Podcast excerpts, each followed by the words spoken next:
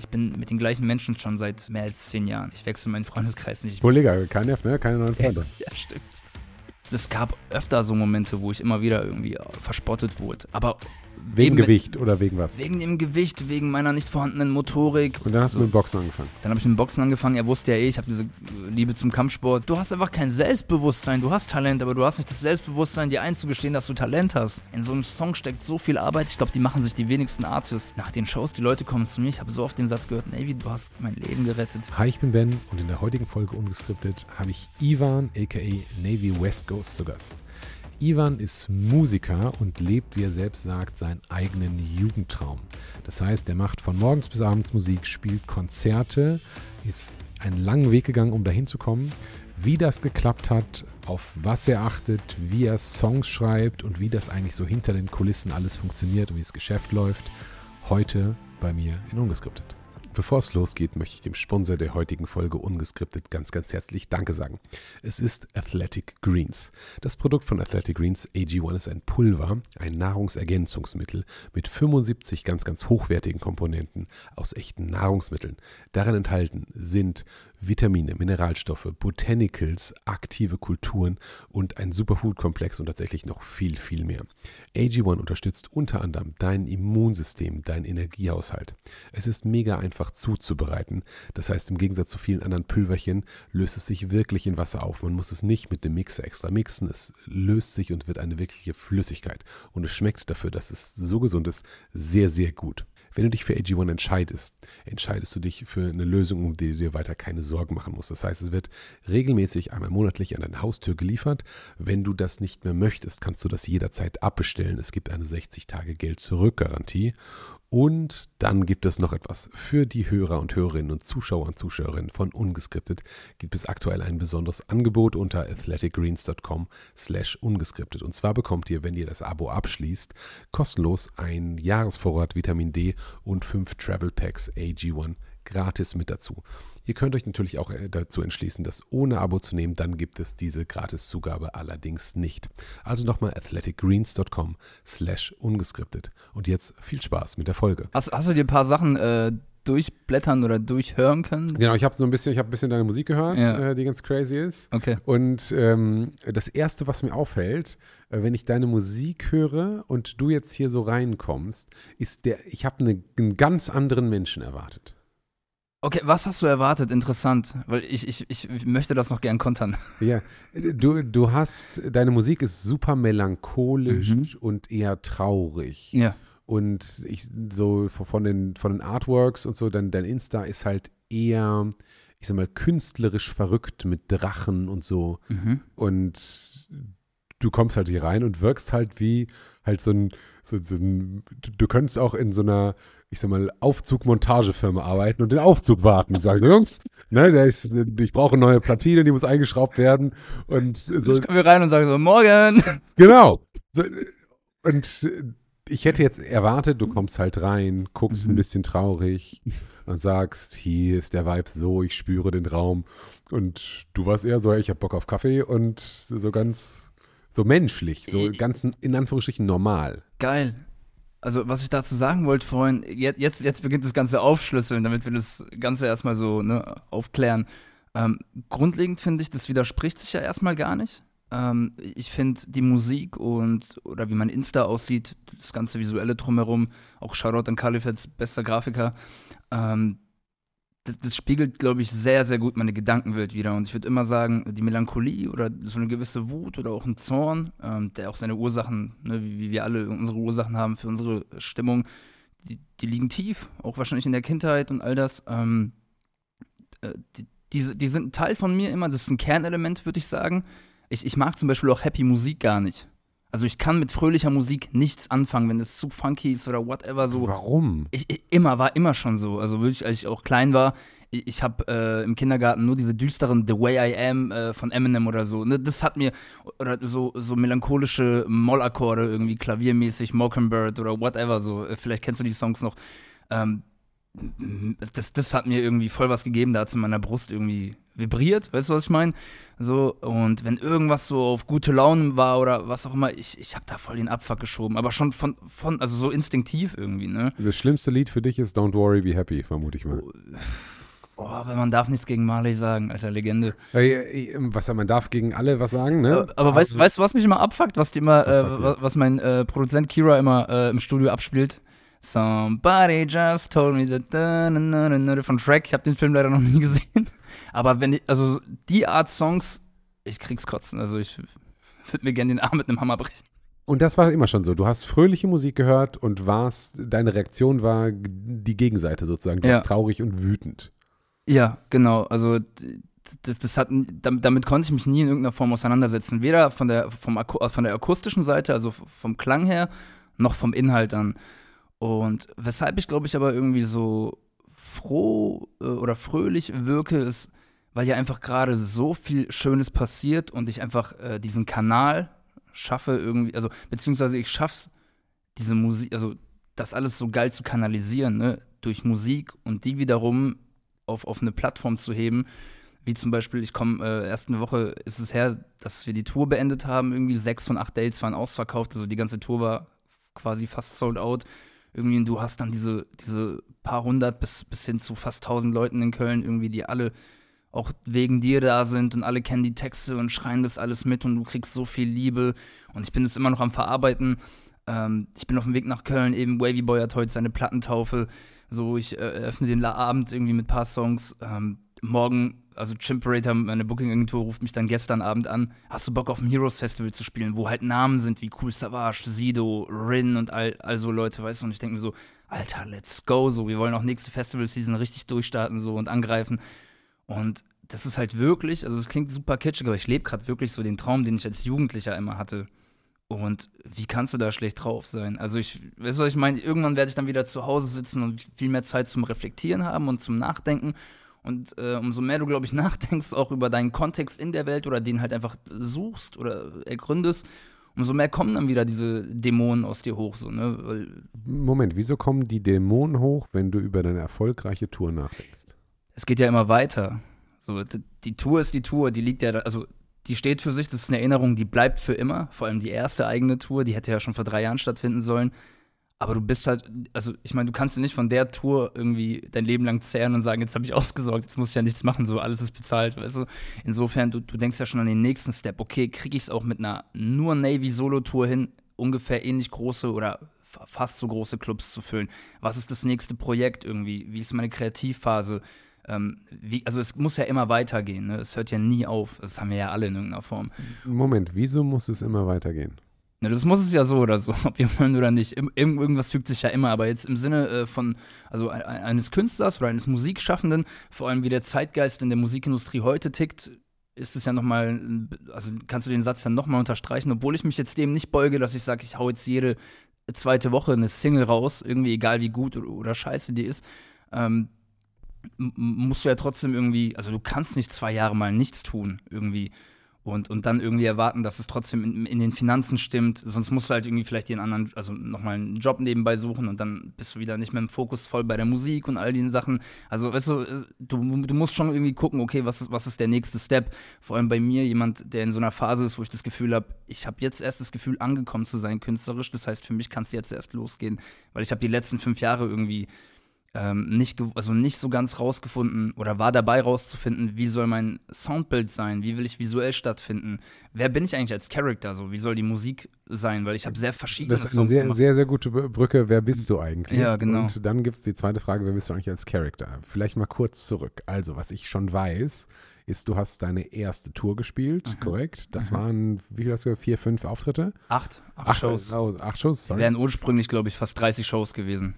So, aber es wurde ja immer dann verschoben. Ähm, dann, dann ist es ja nach, immer mit dem Routing so, so eine Geschichte, ne? Also du musst ja auch die entsprechenden Clubs alle sinnvoll buchen, damit jetzt nicht irgendwie drei Tage zwischen, allen, äh, zwischen den Shows immer sind. Und jeder andere Artist hat ja auch geschoben, ne? Und irgendwann wurde es einfach runtergekocht auf die acht größten Städte irgendwie. Und genau. Das heißt, du warst Newcomer Artist. Ähm, da wir kommen sozusagen gleich, wie das passiert ist, hattest 30 Shows gebucht und äh, gut verkauft und dann kam Corona und ihr habt das versucht umzubuchen und seid dann quasi auf acht gekommen, weil das Umbuchen so schwierig war. Hab ich, ich, so habe ich das auch wahrgenommen, genau, von unserer Booking-Agentur. Also wir haben erst, ähm, ich bin ja ein Teil eines Künstlerkollektivs, äh, West Ghost ist, ist der Crewname. Musst du dir vorstellen, wie Azep Rocky, da gibt es ja den Azep Mob und da gibt es Azep Ferg und bla. Und wir sind auch im Kern drei, also Mokuba, Young Kira und äh, Navy eben, ich, der Letztere. Und genau, wir wären zusammen auf Tour gegangen, auf die West Ghost Tour. Und jeder von uns ist ein eigenständiger Artist nochmal, macht auch für sich stehende Sachen. Also niemand hängt von, von, von dem anderen ab im musikalischen Sinne. Aber man weiß, wir gehören zusammen und das ist auch so ein Movement. Das ist eigentlich sehr geil.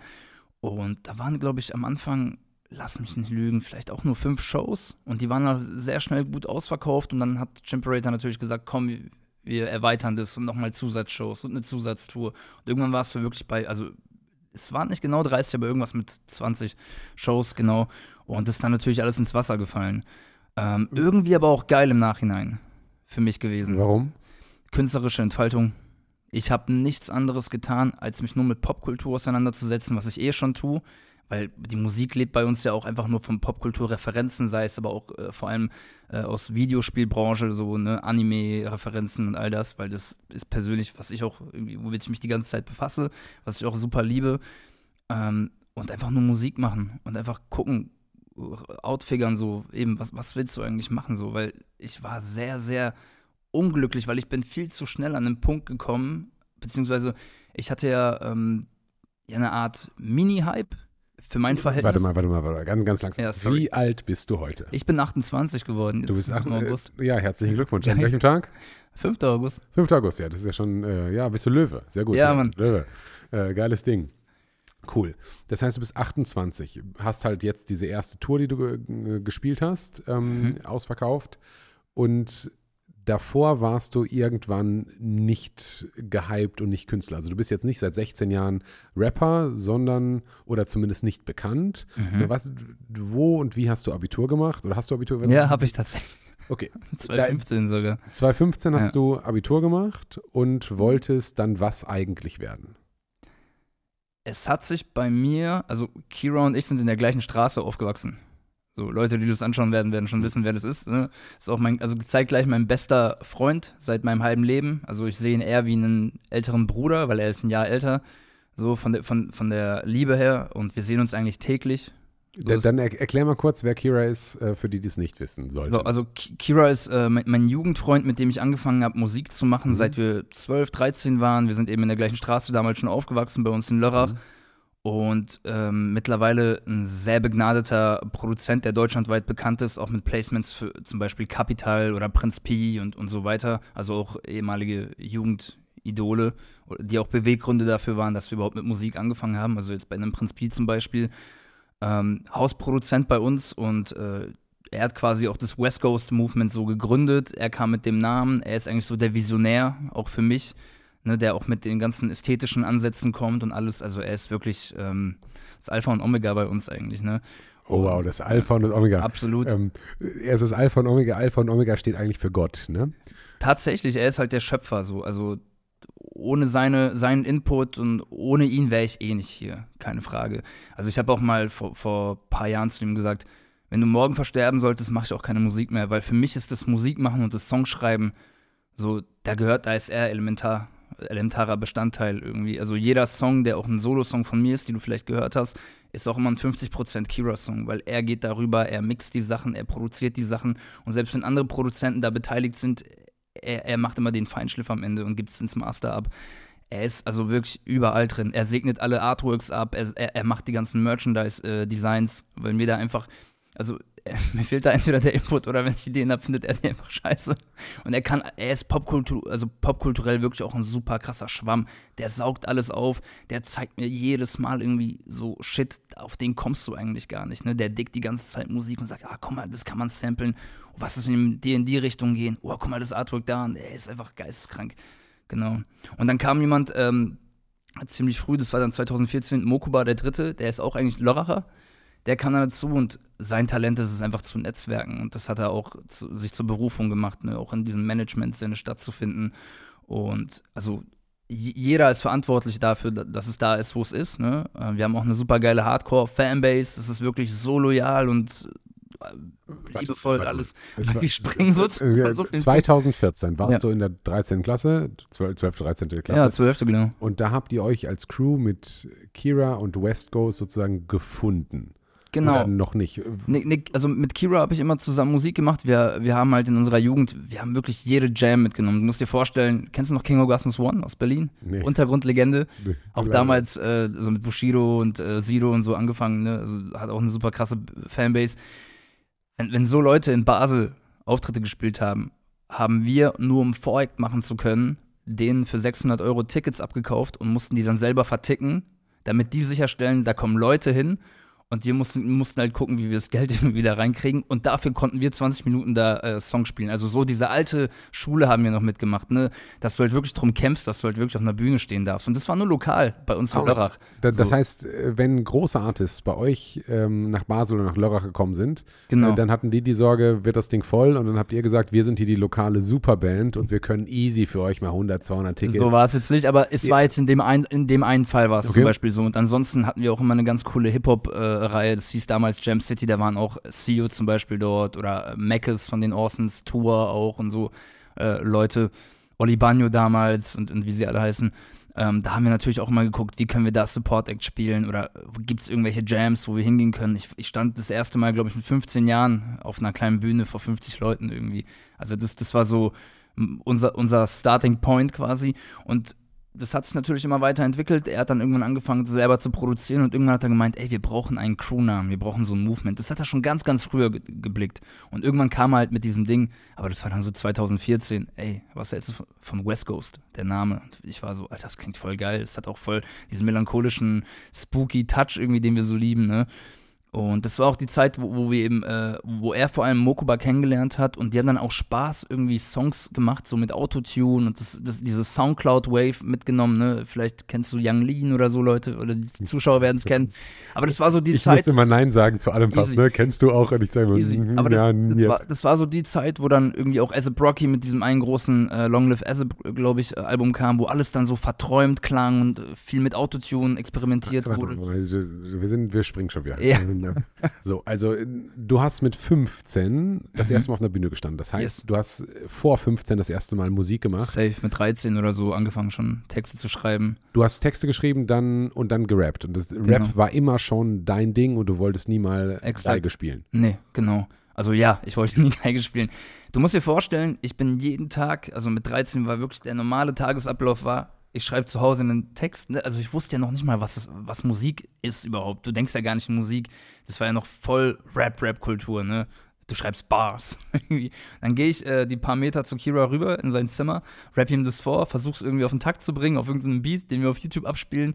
Er hatte sogar Adobe Audition damals zum Aufnehmen mit so einem Billig-Mic und dann hat er immer gesagt, ah nee, zerreißt es, schreib was Besseres, die Stelle war aber cool und bla und so haben wir, also so hat es irgendwie seinen Lauf genommen. Der war, Moment, du warst 13. Ja, und er war 14. Und der war 14. Ja. Du hast einen Text für den geschrieben und gerappt und der hat den zerrissen und genau. gesagt, das machst du besser. Ja, safe, so war das. Krass. Und er hatte damals wiederum äh, eine Connection durch ein Praktikum, was er mal irgendwo gemacht hat, äh, von einem, also der war dann deutlich älter und der hatte so eine Art Home-Studio zu Hause und da konnte Kira halt bei ihm aufnehmen und von ihm wiederum lernen. Das heißt, each one teach one mäßig, weißt du? Ähm, und so hat das irgendwie seinen, seinen Kreis geschlossen. Und von da aus haben wir dann irgendwie geguckt, wen gibt es hier in der Gegend, der auch irgendwie auch Musik macht, der noch weiter ist als wir, der uns, von dem man was lernen kann. Dann sind wir halt wirklich im Radius von 20 Kilometern, also Lörrach jetzt, hin und her gefahren mit dem Zug. Bis hin zu ähm, unserem Soundmann von der jetzigen Tour, der heißt Beni, der wohnt in Dieburg bei Darmstadt. Da das ist ein schönes mit, Stück. Ja, da sind wir damals mit 16, 17 waren wir äh, hingefahren, um unsere ersten Songs mastern zu lassen. So ist, du hast heute Newcomer, die, die, die blicken nicht mal, dass es so einen Prozess gibt wahrscheinlich. Weißt du, die geben ja alles ab, die haben dann irgendwie Leute, die sich drum kümmern. Aber wir haben halt diesen ganzen Prozess schon sehr jung irgendwie mitgemacht. Ich weiß noch, das war der zweite Weihnachtstag irgendwie.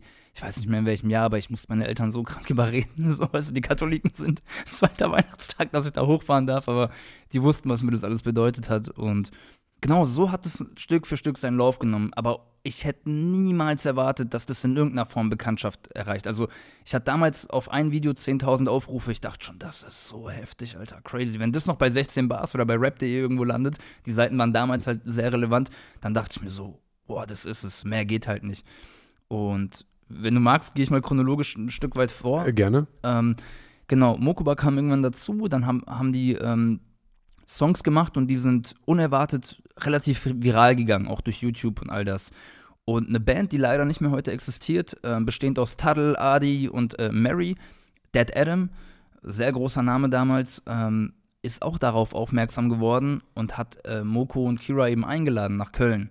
Und dann hat man da irgendwie connected, dann bin ich einmal mit Kira hoch, dann habe ich auch eben den Tuttle und den Adi und die Luna kennengelernt.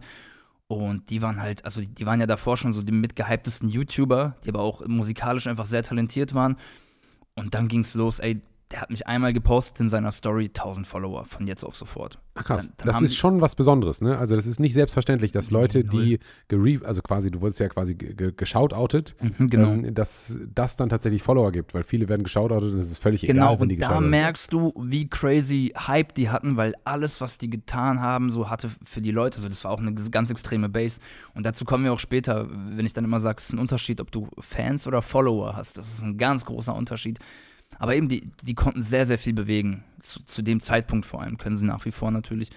Und dann, dann hat es dazu geführt, ne, man hat connected, man hat gemerkt, ey, wir, wir sind musikalisch irgendwie auf einer Ebene, von der Atti- Attitude passt sehr. Die wollten jetzt auch nicht in diesem Deutschrap-Kosmos so direkt stattfinden, weil ich fühle mich auch nicht danach irgendwie, weißt du, wenn du dir anguckst, dieses ganze Rumgebiefe und immer die gleichen Promo-Strategien und jeder ist irgendwie pseudo-cool mit dem anderen. Ich bin da nicht so der Typ dafür. Ich habe da immer gern meinen kleinen Kreis, habe gern keinen Stress mit Leuten, will niemanden Steine in den Weg legen, will sie aber auch nicht gelegt bekommen. Aber das ist ja so eine Domäne von Egos, weißt du, was ich meine? So Ja, das heißt, Deutschrap ist im Wesentlichen ist ja Gangsterrap, richtig? Oder Mittlerweile nicht, nicht mehr. Ne? Das hat so viele verschieden, verschiedene ähm, Ausprägungen, was ich sehr Okay. geil finde. Aber ja, es ist trotzdem, äh, die, diese Industrie ist dann trotzdem irgendwie, weißt du, wenn du da, wenn du da komplett drin bist, da, da sind so gewisse Mechanismen, also unabhängig vom Genre der Musik, die du machst, oder vom Genre des Raps, so, die mir einfach nicht passen. Ne? Dieses, äh, du gehst nach Berlin, alle sind irgendwie cool, die Hälfte ist vollgekokst, jeder will irgendwie so der Coolste sein und ich, ich wollte nie der Coolste sein auf dem Schulhof. Also wenn du das ganze Rap-Geschehen irgendwie als Schulhof siehst, mir war nie irgendwie wichtig, ähm, dass ich jetzt so der, der neue Motherfucker bin, so, weil ich mir denke, ey, mir, mir geht es um die Musik selbst. Ich will einfach ze möglichst zeitlose, geile Musik machen, ähm, die einfach von egal wem gehört wird, der einfach bereit ist, das Gefühl irgendwie aufzutauen und so. Weißt du, was ich meine? Und wie lange bist du der Coolste, ist immer die Frage. Jetzt bist du der 20-jährige krasse Typ, so mit den, mit den äh, krassen Marken so. Aber das bist du dann nicht mehr mit 27, dann kommt ja schon der nächste. Also wenn du nur die Sportart spielen willst, ist es sehr, sehr kurzfristig irgendwie. Das hat nicht, das hat keine lange Zukunft, finde ich. So, aber das kannst du auch auf viele andere Dinge übertragen. Moment, Moment, lass uns mal kurz nochmal die, die Geschwindigkeit ein bisschen raus. So, das heißt, du hast damals schon bis sehr früh zur Musik gekommen, hast sehr, sehr mu musikfokussiert gelebt und dann hast du irgendwann kam diese Abiturgeschichte, wo du quasi dich entscheiden musstest, Genau. wie geht mein Lebensweg weiter. Ähm, was gab es für Optionen und wie hast du dich entschieden? Okay, das war eine Phase, da war ich wirklich sehr, sehr depressiv, glaube ich, im Nachhinein. Also ich hätte es da nie so beschrieben, aber das war furchtbar, weil ich hatte den erst, ersten Heartbreak irgendwie, der war auch ekelhaft für mich. Also die letzten zwei, also 12. und 13. Klasse war für mich Horror, weil genau aus dem Gedanken so, ich war so, als ob das mit Musik jetzt irgendwie irgendwas werden könnte. Never. Ich lebe zwar dafür, ich liebe das, ich beschäftige mich nur damit, aber hä, wie denn? Und parallel dazu hat halt, äh, haben halt eben angefangen, diese Songs von Moko und Kira irgendwie viral zu gehen. Und dann hat Kira eben zu mir gesagt, ey, ich glaube, das wird langsam so ein Movement, auf das wir jetzt aufspringen müssen. Das ist, das ist mehr als nur irgendwie, also ne, er, er hat da schon direkt mehr drin gesehen, er hat gesagt, scheiß mal auf alles, wir machen jetzt nur das. Er hat auch die Schule irgendwie schon, boah, lass mich nicht lügen, zwei Jahre davor hat er den, den Eltern immer vorgetäuscht, dass er irgendwie zur Schule geht, aber ist dann doch nur ins Studio gegangen, um Oh, krass. Musik zu produzieren. Also er hatte dieses Commitment, was mir gefehlt hat noch zu dem Zeitpunkt, weil ich einfach Angst hatte. So sehr erfüllt mit Angst. Ich habe sogar die 12. Klasse freiwillig wiederholt. Das durfte du sogar machen, weil ich, du kannst dann äh, hingehen zum Direktor und sagen, ja, meine Leistungen stimmen nicht und ich kann das besser. Aber ich habe es eigentlich nur gemacht, weil ich mir dachte, ja, wo soll ich denn sonst hin? Ich, ich bleibe schon lieber ein Jahr länger in der Schule. ich weiß doch nicht, was ich sonst machen soll. Ach, und dann nach der 13. Ähm, eben als es alles äh, losging und die haben schon noch die ersten Shows gespielt, auch mit einem Moneyboy und so, ne, das, da war auch eine gute Connection da, habe ich gesagt, ey Mama, Papa, lasst mich mal ein Jahr lang nur Songs schreiben. Alle gehen nach Australien, machen Work and Travel, lass mich nur in meinem Zimmer Songs schreiben. Mein Vater hat sein Kreuz gemacht. Der war so, was ist, was erlebe ich hier gerade? Weil der war auch, ne, du weißt ja, so kroatische Eltern, die sind auch so ein bisschen, also gerade beim ersten Sohn, ich bin ja der Älteste irgendwie, so ein bisschen konservativer. Ich durfte immer alles machen, aber ich musste mir immer erkämpfen, weißt du? Und der war da nicht so krass begeistert, aber was, was, was war seine Wahl? Was soll er machen? Er kann mich, äh, die, die wussten, die können mich nicht aufhalten. Das bedeutet mir dafür zu viel, ne? diese ganze Musiksache. Und eben in der Zwischenzeit dann, um wieder den Bogen zu spannen, haben wir die Jungs kennengelernt und die haben uns mit auf ihre erste Tour genommen. 2016, eine große Deutschland-Tour. Und dann gab es eine noch größere äh, Deutschland, Österreich, Schweiz und Liechtenstein-Tour. Ähm, wenn, du, wenn du sagst, die haben euch Luxemburg, mit auf sorry. Tour genommen, dann ja. seid ihr da auch aufgetreten? Genau, als, als Support-Act quasi. Aber ey, die haben uns wirklich in einem, in, in einem Licht scheinen lassen irgendwie, also nicht im Sinne von, ah, das ist der kleine Support-Act oder die, die Support-Crew, sondern die haben uns wirklich so krass be bedingungslos einfach Liebe gegeben, uns geschaudoutet ohne Ende, dass ich einfach in einem Monat irgendwie 10.000 Follower hatte. Ähm, ich habe da, mein, also 2017 kam meine erste EP raus, die hieß auch Horror Kids. Das ist äh, eine Anlehnung auf, ist eine Videospielreferenz aus einem Legend of Zelda Game. Vielleicht sagt dir Zelda was? Ja, klar, natürlich. Natürlich eben. Das, da, da würde ich sagen, natürlich. Ja, Jetzt pass auf, genau, da gibt es diese Horror Kids in, in, in den verlorenen Wäldern. Und die haben sich da halt verirrt und dann kommst du nicht mehr raus, die verlieren dann irgendwie ihr Gesicht und die sind dann auch von der Gesellschaft da nicht akzeptiert und alle wollen sich von denen fernhalten. Und ich habe gesagt, ah, das passt, das ist eigentlich die perfekte Metapher für mich, wie ich mich auch in der Schulzeit gefühlt habe. Und jetzt merkst du wieder, daher kam halt auch dieser Titel so für, für diese EP und das sollte ja dann eine Trilogie werden, wie sich später herausgestellt hat. Und bei Abschluss der Trilogie, also jetzt der letzte Teil, der vor ein paar Monaten kam, habe ich mich erst so gefühlt, oh crazy, jetzt mache ich endlich das, was ich seit Jahren machen wollte, vom Gefühl, von, von der, vom Sound her, vom Songwriting, die Skills stimmen jetzt erst so fünf Jahre später. So, Moment, du ja. bist jetzt fünf Jahre gesprungen, genau. lass uns fünf Jahre wieder zurückgehen Gerne. auf das Jahr nach dem Abi. Äh, mhm. Die haben euch supportet und geschautoutet. Absolut. Beziehungsweise ihr habt supportet und die haben euch geschautoutet und Liebe gegeben, wie du sagst. Absolut, ja. Haben euch sozusagen den Rücken gestärkt. Und ist auch aufs erste Album draufgepackt. Oh, krass. Also die hatten ja damals einen mega krassen Deal unterschrieben. Das waren damals Zahlen, die waren unerreicht irgendwie. Ich meine, das hat sich natürlich von Jahr zu Jahr gesteigert, aber ab 2015 war ja dann auch diese krasse Bubble mit Streaming und alles. Das hat, das hat sich ja bis vor kurzem noch von Jahr zu Jahr eben aufgeblasen. Und eben, die haben uns da direkt auch draufgepackt irgendwie. Und das war so krank, dann gehst du in Lörrach in den Müller und siehst die CD und da hinten steht Featuring West Coast. Also du bist auf einer CD irgendwie in einem Laden, so weißt du, wo du als Kind immer reingerannt bist, um ein Playstation-Game zu holen. Und auf einmal sie siehst du da deinen Crewnamen und da waren wir drei halt alle drauf vertreten, so weißt du, auf einem Song. Dann war ich so, hä, voll verrückt. Das war schon 2015. Das war Wann kam denn das Album? Nein, das war 2016, muss es gewesen sein. Genau. Also vor sechs Jahren sozusagen. Vor sechs ja. Jahren bist du in deinen Müller ähm, in Lörrach gegangen und hast äh, deinen slash euren Namen auf einer Voll. CD in, im Laden gesehen. So, und jetzt pass auf, jetzt, jetzt komme ich zu dem, was ich vorhin gesagt habe, ähm, weil das alles für mich persönlich zu schnell ging, so im Nachhinein betrachtet. Genau. Die haben uns auf Tour mitgenommen 2016 und auf eine noch größere Tour 2017 mit 15 Dates, so 1000 bis 1500er Clubs, also ne, crazy. Und davor dachte ich mir, ey, ich brauche ja Output, weil ich habe keinen Song so official draußen auf, auf einer Streaming-Plattform oder im Allgemeinen. Und wir haben die ersten vier Songskizzen, die wir, die wir von mir hatten, einfach ausgearbeitet und als, als diese Horror-Kit-EP eben rausgehauen. Und durch den, also das war wirklich, die, die kam am, ich glaube, es war der 14. März oder 17. März, ich weiß es noch. Und die Verlinkungen auf einmal, oder du siehst dann so iTunes Platz 1, äh, nee, sorry, Platz 3 hinter Drake und Beginner, werde ich nie vergessen. Nice. Das, und da war ich so, hä? Wie, das kann doch nicht so einfach sein. Aber eben, die waren so fucking einflussreich. Und die Musik hat einfach den, also den Nerv der Leute damals getroffen, auch für den Zeitgeist, jetzt im Sinne der Produktion und alles. Da könnten wir jetzt genauer ausführen, aber ich glaube, das würde ein bisschen den Rahmen sprengen. So, und bis heute bedeutet es den Leuten unfassbar viel. Es war auch einfach Glück am Ende des Tages, dass es genau die Songs waren. Die waren eben sehr melancholisch auch, aber auch energetisch, aber trotzdem düster. Da war auch zum Beispiel eine Ballade drauf, ähm, die heißt Fenster, die wird sehr, also da habe ich, ich habe nie so viele Nachrichten zu einem Song bekommen ähm, behandelt den Tod äh, des Opas meiner damaligen Freundin irgendwie. Also ich, ich sag's nicht in dem Song also exakt so, aber das war dann so der Auslöser, den Song geschrieben zu haben. Und ey, das war wild. Also auch die Streaming-Zahlen waren wild. Ich war dann in Spotify-Playlisten, die also von Spotify selbst, viral 50 in Deutschland. Ich konnte das, ich habe das gesehen, ich war so, oh, das wird sicher was Tolles sein. Ich wusste nicht, was das ist, weißt du, was ich meine? Und ich war als Künstler halt noch gar nicht gefestigt. Also ich wusste auch damals nicht, was ein Verlag oder ein Vertrieb ist, so, weißt du, auch was so Industriesachen angeht.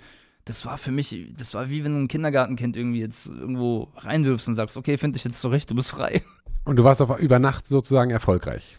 Naja, für den Moment, also das Projekt an sich war ultra erfolgreich im Verhältnis zu meinem Status. Absolut, das war ja ein Lottogewinn. Dann gehst du eben auf Tour und dann verkaufst du entsprechend auch Merchandise und machst halt Geld irgendwie, ne, also auch Gewinn. Wir haben es auch durch drei geteilt. So, ich habe mir danach erstmal eine Mercedes A-Klasse geholt. Wirklich? Das heißt. Blödsinn halt, ne? Aber du, du hast einen Mercedes A-Klasse gekauft. Ja, so, bei 16 irgendwie. Das ungangsterhafteste Auto, was es potenziell gibt, ja? Pass auf, ich komme ich komm vom Fahrrad irgendwie. Ich komme von ähm, Nebenjobs mit meiner Mama machen. Also ich, jetzt ganz kurz angeschnitten, ich hole meine Mom irgendwie ähm, um 10 Uhr vom Kaufland ab, so abends. Das war nämlich auch ein Teil, ganz langer Teil meiner Jugend. Und wir fahren durch drei Nebenjobstellen ab, putzen die, ich helfe ihr. Meine Hände sind rissig, die werden immer sehr schnell rissig im, im Winter. Kälte kommt rein, die, also das blutet schon, da kommt noch Putzmittel rein, es brennt ohne Ende und ich bin irgendwann so zwischen eins und halb zwei zu Hause, penne und gehe super sauer irgendwie in die Schule, weil ich unterschlafen bin und weil mich irgendwie die, Welt abfuckt irgendwie und eben weil ich noch nicht wusste irgendwie wohin mit mir, weil ich einfach gemerkt habe, so es gibt scheinbar keinen Platz für mich, dachte ich damals, ne, weil ich will nicht in, einer, in einem Büro irgendwo arbeiten oder die, die Lehrer suggerieren dir die ganze Zeit, ja, das wird dem Chef nicht gefallen, wenn du fünf Minuten zu spät bist. Ja, wieso musst du denn überhaupt einen Chef haben? So, keiner, keiner gibt dir irgendwie eine, eine Alternative. So, weißt du, es geht immer in, in, diesem Ding, das ist das Klassische, mach deine Ausbildung, Studium, fang da an, mach das und irgendwann bist du Mitte 40, hinterfragst dein Leben und denkst, was habe ich eigentlich die ganze Zeit gemacht? Fuck. So, und ich wollte immer diese Selbstverwirklichung eigentlich so insgeheim. Ich, ich habe es damals noch nicht so formulieren können, ne, weil dafür war mir das zu groß als, als Ziel. Aber im Prinzip das, was ich jetzt habe und was ich genau jetzt durchlebt, dass ich jetzt hier bin, mit dir spreche, morgen spiele ich mein erstes Festival und so und krieg fucking geiles Geld dafür, so, weißt du, da arbeiten andere einen Monat lang dafür, was ich in 40 Minuten irgendwie hab, so, das ist geisteskrank, Alter, also wirklich, das ist der größte Segen ever, was will ich mehr, das habe ich mir damals ins Geheim gewünscht, so, dass es halt aufgeht bis hierhin, ist geisteskrank. So, Moment, so, so. sorry, dass ich dich da unterbreche. Ja, ich habe so viele Gedanken. Aber du bist richtig euphorisch. Ja, voll. Du bist an einer richtig coolen Karriereposition. Du, du hast das Gefühl, ich starte jetzt durch. Du eine, hast auch schon die Erfahrung gemacht, wie das ist, Erfolg zu erleben sozusagen. Mhm. Und gleichzeitig machst du aber nur melancholische Musik. Mhm. Wäre nicht jetzt sozusagen, wenn du dich jetzt hinsetzen müsstest, einen Song schreiben, wäre der auch melancholisch. Ja, safe. Wie geht das? Das geht aber auch nur, weil ich das dann, äh, weil ich, weil ich den Song dann mache, wenn, wenn ich das auch abrufen kann. Also ich könnte, wenn du jetzt sagst, okay, hier, du hast 20 Stunden Zeit, bleib mal in dem Raum, mach einen Song, es wird nichts rumkommen. So wie ich mich jetzt gerade einschätze, es wird nichts rumkommen. Ich weil du glücklich bist und zufrieden. Nee, ich bin nie zufrieden, glaube ich. Ich glaube, mir kannst du es eh nie recht machen, aber das ist ein ganz anderes großes Thema, das können aber wir gerne noch anschneiden. Du bist glücklich und ich sag mal dankbar für das, Absolut. wie und was du gerade bist. Also das, guck mal, du musst dir, oh sorry, du musst dir überlegen, auf meiner Tour, die Travel Party, mein Vater war der Fahrer, einer von beiden Sprintern. Mein Bruder war auch dabei, ich habe einen kleineren Bruder noch, der ist fünf Jahre jünger. Der ist aber fucking, der ist im Finanzamt, ne, der, und kennt auch die Gastro sehr gut. Das heißt, der hat eigentlich alle Attribute, um einen Merchstand zu handeln, obwohl er es nie gemacht hat. Und das hat sich auch bewiesen. Ich habe das genau gut eingeschätzt. Papa fährt, mein Bruder Philipp macht den Merchstand mit meinem Vater zusammen. Du, und da sind wirklich hunderte von Leuten so. Und dein, dein Vater und dein Bruder sind Teil von deiner ersten Tour wenn das nicht ultra geil ist, was ich auch, also wie viele Menschen haben denn das Privileg in ihrem Leben, dass sich alles so fügt, dass du mit deinem Elternteil und mit deinem kleinen Bruder auf Tour gehst, Mann. Das ist geisteskrank. Ich bin, ich lebe mit meinen Großeltern auch zusammen, pflegt, also pflegt die jetzt nicht im Sinne, dass sie komplett pflegebedürftig sind, aber auch was eben einfach Arzttermine und so Sachen, die werden auch nicht jünger. Meine Oma ist schon stabil herzkrank, so seit zehn Jahren. Das heißt, ich war vor der Tour war ich, ich glaube, zwei Monate am Stück nur in Krankenhäusern und äh, bei Ärzten, weil die hatten beide Covid. Äh, sie war wegen ihrem Herzen im Krankenhaus, dann im, äh, in, in, einer Herzklinik, Opa ebenso und das mache ich auch alles so. Ne? Das heißt, das, das machst du alles nebenbei, neben der Kunst. Safe, ja, ja, genau. Ich wohne eben sonst im, äh, ich pendel zwischen, zwischen den beiden und zwischen meinem Elternhaus. So, da, ich habe eine kleine Schwester, einen kleinen Bruder, Eltern ein schönes Haus, irgendwie mit schönem Garten, unten drunter ist mein Studio. Und das, also ich bin, ich, äh, da, bevor wir umgezogen sind, sind wir alle im gleichen Haushalt ähm, haben, haben dann gelebt und ich bin da aufgewachsen. Das heißt, ich kenne das immer so, dass ich von der Schule, ich sag kurz unten Hallo und gehe zu Oma Opa hoch. Also ich bin mit Oma Opa mehr aufgewachsen als mit meinen Eltern. Und deswegen, ich habe einen sehr, sehr starken Familienbezug. Deswegen auch, wenn Leute fragen, so, wieso Lörrach, ey, du kriegst mich nicht mal nach Berlin, selbst wenn du mir Geld dafür gibst, dass ich da wohne. Never. Ich verlasse meine Fam nicht. Und das ist das Geile, egal wo du bist, du kannst immer arbeiten. So. Du, du musst nicht dort sein. Also nicht zwingend. Natürlich kannst du Vorteile draus ziehen, keine Frage. Aber das ist mir der Preis nicht wert, dass ich, dass ich die nicht sehe, weil jeder Tag, wo ich Zeit mit denen verbringe, ist so. Also weißt du, irgendwann, irgendwann wird ja der Moment kommen, wo sie gehen werden. Und ich glaube nicht, dass ich mir dann großartig was vorwerfen kann, weil ich weiß, ich habe alles getan, was in meiner, in meiner Hand lag, so im Sinne der Gesundheit. Ich glaube, ich, glaub, ich hätte nicht mehr Zeit mit denen verbringen können. So, ich bin happy. So. Gab es mal irgendwann den Moment, dass du überlegt hast, einen normalen Job anzunehmen? Nee. Also ich, das, das, ist dann direkt nach diesem, nach diesem äh, ähm, Work and, wo andere Work and Travel gemacht haben, ja. nach dem Jahr, ähm, nach dem Abitur, wo ihr der Support aktiv wart, hast du entschieden, ich mache das hauptberuflich. Es, es war nie die, äh, die Rede von hauptberuflich, weil ich habe nie ans Geld gedacht. Es war einfach die, die Sache von, ich mache das jetzt einfach. Ich, ich, ich werde mich nur damit befassen und halt, äh, ich habe schon nebenbei noch äh, durch meine Mom immer saisonal im Kaufland gejobbt oder ähm, eben bei den Nebenjobs geholfen. Das habe ich sehr, sehr lange noch gemacht. Also wirklich. Aber du so. bist zu Hause nicht ausgezogen, das heißt, du genau. brauchtest auch gar nicht so viel Geld. Exakt. Das ah, okay. heißt, 400 Euro im Monat haben sowas von gereicht, weil ich äh, gereicht eben, weil ich rauche nicht, nimm keine Drogen, trinke keinen Alkohol. Für mich, mir brauchst du nur irgendwie Geld geben für, für einen Kaffee mit Kira und dann gehen wir ins Studio und sind da die ganze Nacht. Ich brauche nicht viel. So, das hat sich bis heute auch Wieso nicht geändert. Wieso rauchst du und trinkst du und nicht und nimmst keine Drogen? Hat sich, also erstmal durch die Erziehung, glaube ich. Also mein, mein Vater war schon arg autoritär, wenn du den auch anschaust, da reicht auch nur, also das ist ein richtiger Bär, ne? Der, äh, der hat mich auch zum Kampfsport gebracht damals, ne? Da war ja auch, also ich war ja super übergewichtig auch als Kind. Da war ja immer Theater auch mit Oma, Opa so, ne, weil die haben mich natürlich immer schön gemästet, ne, die, die, aber im, im guten Sinne halt so, ja komm, hier nochmal eine Schoki, ach hier für McDonalds und alles. Und das fand er gar nicht funny, ne, das ging dann über Jahre. Irgendwann ist er komplett, hat er kompletten Absturz bekommen und gesagt, so jetzt, jetzt gehen wir zusammen ins Boxen. Und dann hast so. du mit dem Boxen angefangen. Dann habe ich mit dem Boxen angefangen. Er wusste ja eh, ich habe diese Liebe zum Kampfsport. Wir haben das, wie gesagt, immer damals. Woher wusstest du? Bevor du das erste Mal geboxt hast, ja. äh, warst du, hast du schon Kampfsport geguckt? Ja, äh, bevor UFC bekannt war, gab es aus Japan Pride FC, falls du das kennst. Äh, mal gehört, das aber. War, also, das waren wirklich Arenen, Alter. Das, das, das gab es in Amerika noch nicht. Und äh, es gibt eine Kampfsport-Koryphäe aus Kroatien, die heißt Mirko Filipovic Krokop, ist der Spitzname. Kennt man auch sehr gut. Viele haben wahrscheinlich irgendwelche YouTube-Highlights mal gesehen. Und eben einfach dadurch, weil ich meine, Kroatien ist ein 4 Millionen Einwohnerland. Das heißt, es lebt auch viel vom sportlichen Prestige, ne? auch durch Fußball und andere Sportarten. Aber er, er hat da wirklich so das Land dadurch so krass repräsentiert. Also da das Ganze, jeder Kroate war halt super stolz, immer so, wenn, wenn, wenn der aufgetreten ist. Äh, die waren alle bis 4 Uhr morgens wach. Du hast kroatische Wurzeln. Ja, ja, genau. Ich habe auch einen kroatischen Pass. Ach krass. Und ich spreche Kroatisch, wie ich Deutsch spreche. Ähm, wir sprechen Kroatisch eigentlich auch nur zu Hause, also mit den Geschwistern natürlich gemischt, mit Mama auch. Bist du hier geboren? Ich bin hier geboren, genau. Und ursprünglich kommen wir aus Herzegowina, also der Teil äh, bei Mostar, dort, wo eigentlich nur Kroaten leben, so großteils da, wo ich herkomme, genau. Und äh, dann bist du quasi in Deutschland aufgewachsen, hast diese Kampfsport-Geschichten ähm, über die kroatischen Wurzeln verfolgt, sage ich jetzt mal. Mhm. Und warst aber, ich meine das gar nicht böse, aber ein kleines, dickes Kind. Voll, ja, absolut. Und dann hat dein Vater irgendwann gesagt, jetzt reicht's und jetzt machen wir mal das, was du da jeden Tag anguckst. Ja, weil ich habe hier mal ein bisschen Fußball probiert, da mal Handball probiert. Der hat mich immer so, ne, mach, mach irgendwie einen Sport, aber er hat gemerkt, ich gehe nirgends auf. Und als ich das erste Mal dort war, ich hatte so Muskelkater, ich, ich weiß noch, ich konnte zwei Wochen lang keine Treppen hochlaufen. Es hat wehgetan, ich habe geweint.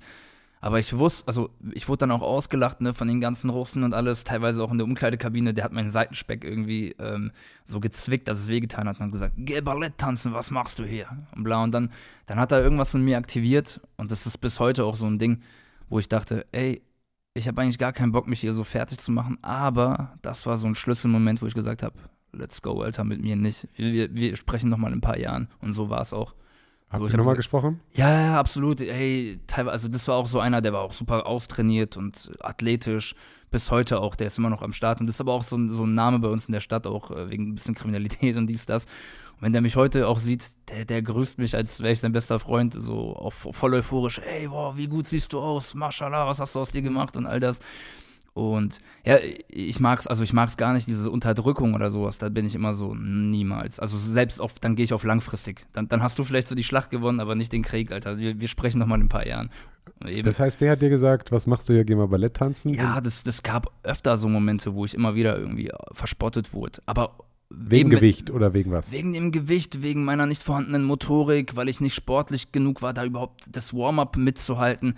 Aber jedes Mal, wenn ich ausgelacht wurde, natürlich entzündet das so eine Wut in mir, aber du kriegst mich da nicht weg. Also ich klett mich da so lang fest, bis ich gewonnen habe, so also gewonnen ne, im Sinne der Situation dann, bis ich dann irgendwann austrainierter bin als gestern so und wieder als gestern und immer so Level-Ups machen. Irgendwann stehen wir beide im Ring, machen Sparring so und irgendwann in ein paar Jahren wirst du merken, ey, du, du prügelst mich nicht mehr durch den Ring so, wie beim ersten Mal, wo ich halt einfach heulend dann wieder rausgegangen bin, weil du das erste Mal konfrontiert wirst mit körperlichem Schmerz irgendwie, ne, auf sportlicher Ebene. So, das, das war schon, das, das war eine Erfahrung, die wird für ein Leben lang halten. Also das macht sehr, sehr viel mit deiner psychischen Entwicklung. So, und ich bin der Meinung, je, also nicht jeder ist gleich gestrickt, jeder ist biochemisch anders zusammengesetzt, keine Frage. Ich bin dennoch der Meinung, scharfe These jetzt vielleicht, jeder sollte das in irgendeiner Form erfahren. Jeder sollte irgendwie über seinen Schatten körperlich vor allem springen, weil ein gesunder Körper geht Hand in Hand mit dem gesunden Geist. Ähm, Was genau erfahren? So, eine, so eine körperliche Belastungsgrenze, über die man versucht hinauszugehen. Einfach diesen, diesen, äh, diesen Mechanismus im Kopf irgendwie, ey, mein Wille ist gerade stärker als mein, als mein Körper, ich, ich pack das. So. Belastungsgrenze oder geschlagen werden? Nicht geschlagen, also das, das ist eine, eine der, der unendlichen Formen davon. Ne? Du kannst auch wandern gehen, du kannst auch joggen gehen, bau Modellboote irgendwie, fick deinen Kopf damit, whatever so, aber ist jetzt nicht körperlich anstrengend, ne? aber ich finde, jeder sollte irgendwie so etwas finden, wo, wo er erstmal drin aufgeht, aber wo er auch körperlich irgendwie seine Energie channeln kann, weil das ist so wichtig einfach. So, das, das, das siehst du ja an so vielen Be also das, ist, das sagt ja nicht nur ich, ne, das wird ja jeder irgendwie bestätigen, ähm, der das heißt, Erfahrung du suchst hat. die Grenzerfahrung, sei es körperlich oder mental. Ja, ich finde, das geht Hand in Hand. In dem Moment, wo du körperlich super ausgelaugt bist, aber trotzdem nach vorne pushst, das, das macht was mit deinem Mindset. Das ist fucking, also wirklich, das macht was mit deinem Mindset. So, weil du lernst auch, ey, also das sind ja so Attribute wie, wie Disziplin und, äh, ne, okay, ich, ich mach trotzdem, ich gebe nicht auf, so, let's go. Und am Ende merkst du, ey, es war doch eh kein Weltuntergang. Selbst wenn, die, wenn du durch den Ring geprügelt wirst, danach irgendwann habe ich gemerkt, ey, ich fühle mich aber jetzt gerade pudelweich wie ein Baby. So war, mein, mein, Trainer aus der DDR, ne, so ein richtiger Boxer, der hat mir auch mal die Nase gebrochen. Dein Trainer hat dir mal die Nase gebrochen? Ja. Wie ist das passiert? Ich Idiot, hab die linke fallen lassen und er hat mit einem schönen Haken äh, direkt meine Nase getroffen. Die war, dann, die, war, die war, schon öfter durch. Aber mein Trainer ist äh, Carsten, Grüße an dich. So, ähm, der war ja richtiger Leistungssportler in der DDR, ne? Und der hat immer danach gesagt, nach den äh, Sparring-Sessions so, ne, ist doch nicht passiert. Und er hatte halt vollkommen recht, weißt du. Und du, du bist halt da mit, mit Leuten, da hast du Angst davor, die anzuschauen. So. Und eben umso mehr Zeit vergeht, umso fitter du wirst und umso mehr du dich dran gewöhnst, merkst du halt einfach so, ey, krass, ich mache gerade etwas, das hätte ich mir vor zwei Jahren so nicht vorstellen können. Und das meine ich halt irgendwie, dieses über sich hinauswachsen. Auch in der Musik. Ich habe zum Beispiel mit, mit Moko die Tour gemanagt, die wir jetzt gespielt haben. So, das heißt, Was heißt das für dich? Das, das, heißt für mich, ich übernehme die ganze Kommunikation äh, mit der Booking-Agentur, schreibe ohne Ende Mails, gucke auf die ganze Travel-Party, wir waren ja elf Mann, dass das alles läuft, du kommst, du kommst in die äh, Venue, direkt ähm, mit dem Techniker sprechen, mit, mit der Produktion äh, sprechen. So, also jeder kommt auf dich. Das Handy Dein Tag hat auch 24 Stunden, oder? oder hast du mehr da drin? Nee, ey, ich bin super faul eigentlich. Ne? Also jetzt, deswegen meine ich, die letzten paar Wochen, die sind sehr, sehr busy bei mir. Aber sonst habe ich sehr, sehr viel Zeit zum Chillen. Also wirklich, ich, ich schlafe bis mittags in der Regel. Die letzten Jahre waren so, ich schlafe bis mittags, stehe auf, gehe ins Studio runter, gucke, kommt was raus. Nein, dann gehe ich trainieren, dann komme ich wieder raus äh, aus, aus, aus dem Gym so oder je nachdem, was ich gemacht habe. Gehe mit Kira wieder ins Studio, zock ab und zu auch mal fünf Stunden am Tag, wenn es sein muss. So auf easy. Es dreht sich dann alles. Was zockst du? Sehr viel Rollenspiele, aber ja, so Exclusives von Sony, sei es God of War oder ein Last of Us oder so Sachen. Und wo ich super süchtig bin, ist ein Multiplayer-Shooter, der heißt Apex Legends. Ich liebe den Scheiß, Alter. Das, ich bin so süchtig, das ist nicht mehr gut für mich. Krass, das heißt, du führst jetzt gerade eigentlich ein entspanntes Leben, hast jetzt viele Termine, das ist, mhm. verstehe ich, aber tendenziell viele coole Termine, wie ja, zum Beispiel jetzt, ne? Ähm, unterstelle ich mal. Und wenn das aber diese Sprintphasen vorbei sind, fährst du nach Lörrach, setzt dich unten in dein Studio, pennst aus, gehst ein bisschen boxen und kümmerst dich um deine Großeltern und Familie. Genau, ganz normaler so. Alltag. Äh, ich habe natürlich schon, ich, ich, weiß in meinem Kopf, okay, nächste, nächste Tour anpeilen. Äh, was, wie sieht nächstes Jahr aus? Ein bisschen ein paar Calls machen. Ähm, mit, mit, mit Moku quatsche ich eigentlich auf täglich so, okay, wie kann man das nächste Projekt von mir irgendwie, also wie releasen wir das richtig, äh, wie gehen wir es an? Ich habe mein erstes Soloalbum jetzt geplant, also mein Debütalbum, weil ich jetzt wirklich das Gefühl habe, jetzt bin ich ready. Aber Moment, du machst seit äh, 2015 Musik. Das ist, sind jetzt ich, sieben Jahre ich, ich, und du sprichst jetzt von deinem Debütalbum. Ich würde nicht sagen, dass ich seit 2015 Musik mache. Oder schon davor, hab, aber seit nee, nee, 2015. Nee, ich habe gerappt 2015. Aber ich, ich glaube, Musik mache ich erst seit kurzem. Aha. Und damit meine ich nicht, und das sollen die Leute nicht falsch verstehen, weil das, das fuckt mich auch immer so ab, wenn Leute sagen, ah, der rappt und das ist ja nicht Musik oder so, ne? Es ist, es ist ein großer Unterschied, schreibst du einfach irgendwie ein paar Rap-Zahlen oder rappst irgendwas ins Mikrofon oder machst du einen Song und der kann auch nur gerappt sein. Aber da geht es wirklich um die Sache so, wie arrangierst du den Song? Wie schreibst du einen Kendrick Lamar, Alter, der kann, der, der, also, oder, oder Tyler the Creator, der rappt ja eigentlich auch die meiste Zeit, aber der, der macht einen Popsong draus. Oder Drake, Drake macht ja eigentlich Pop, aber rappt nur so. Da geht's ja eigentlich, hast du eine geile Catchphrase, wie setzt du die Pausen?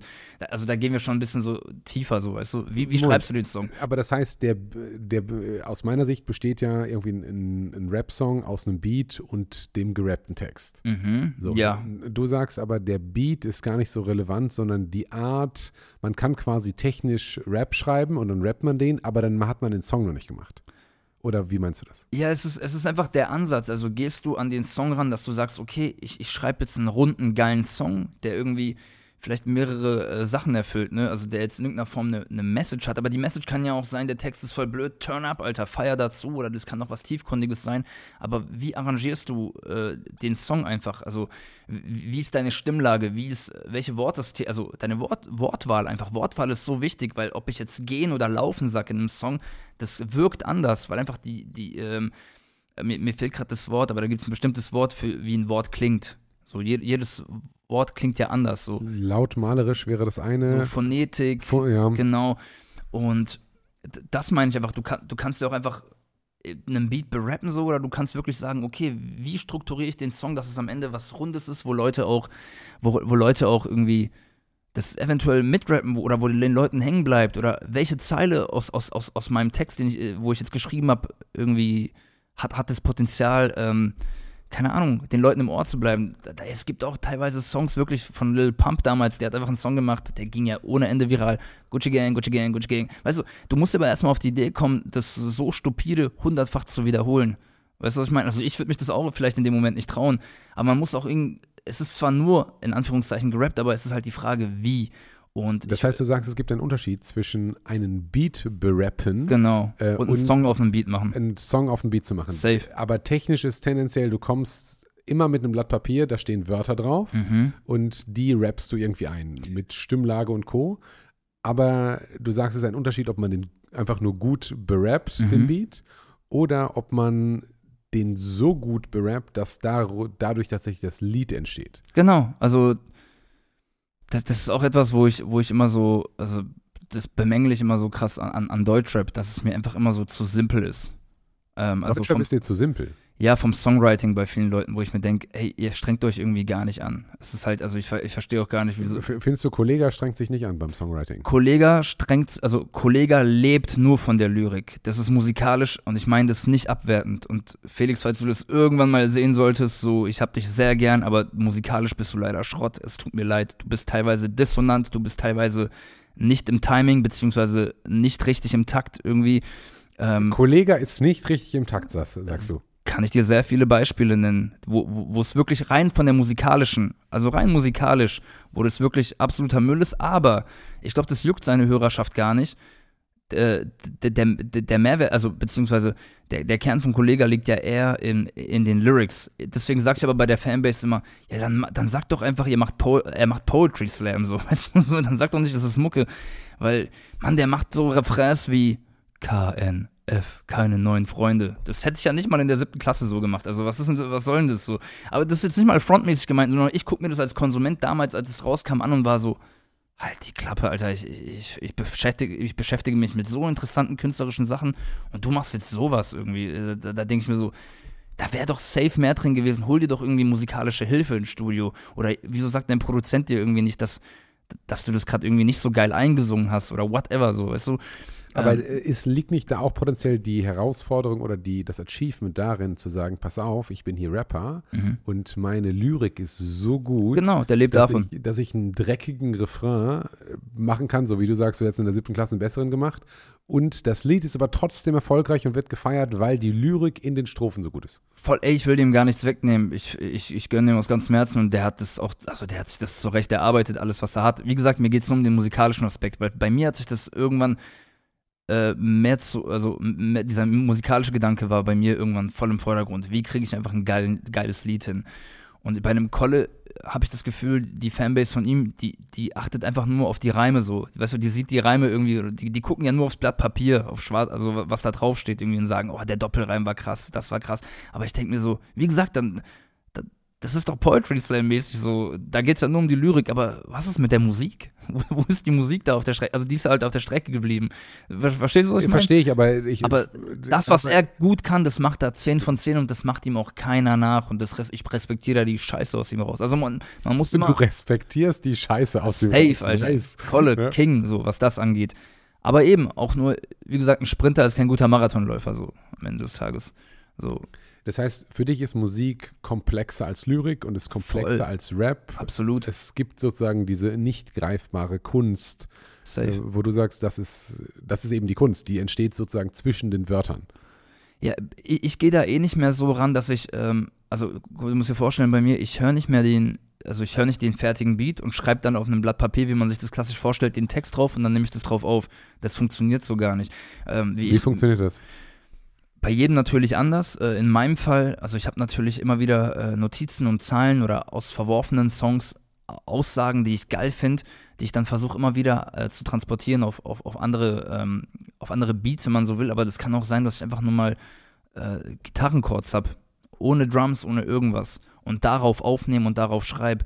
Und dann summe ich erstmal Melodien drauf oder, oder perform drauf in Fantasiesprache, um überhaupt rauszufinden, welche Stimmlage will ich denn drauf haben, welche Patterns, also weißt du, wie mache ich die Pausensetzung oder wie will ich drauf performen? Und dann, hab, und dann gucke ich, habe ich irgendwie einen Text, ah, okay, das könnte vielleicht passen. Dann nehme ich vielleicht unter dieser ganzen Fantasiesprache ist vielleicht ein, zwei Zeilen so echt, echtes Deutsch, so, weißt du, was ich meine, drin. Du rappst in Fantasiesprache. Voll, um einfach zu, zu gucken, weil dann höre ich mir die Aufnahme an, dann mache ich meine, ähm, dann mixe ich ein bisschen meine Stimme, ne, mit ein bisschen Effekten, komprimiere das, mache eventuell Autotune noch drauf, also wenn es melodischer und gesungener ist und guck, ey, wie fügt sich das da rein? Pass, passt das? Wie ist der musikalische Kannst du mal Ansatz? auf Fantasiesprache was sagen? Sagen? So, hast du. Das sind wirklich einfach irgendwelche Laute. Stell dir vor, jemand, der nicht Englisch spricht, versucht Englisch nachzumachen. So okay. klingt das okay. ungefähr. Mir, mir fällt es. Du, du willst, glaube ich, ein Best-of-Video daraus schneiden. Äh, nein, es geht mir gar nicht um das, äh, den, den Ausschnitt, sondern um das. Also, ich finde das ganz interessant. Stell dir vor, da läuft ein Beat und ich will jetzt einen Rap-Song ja, machen. Ne, so, und, und dann höre ich den und mach so.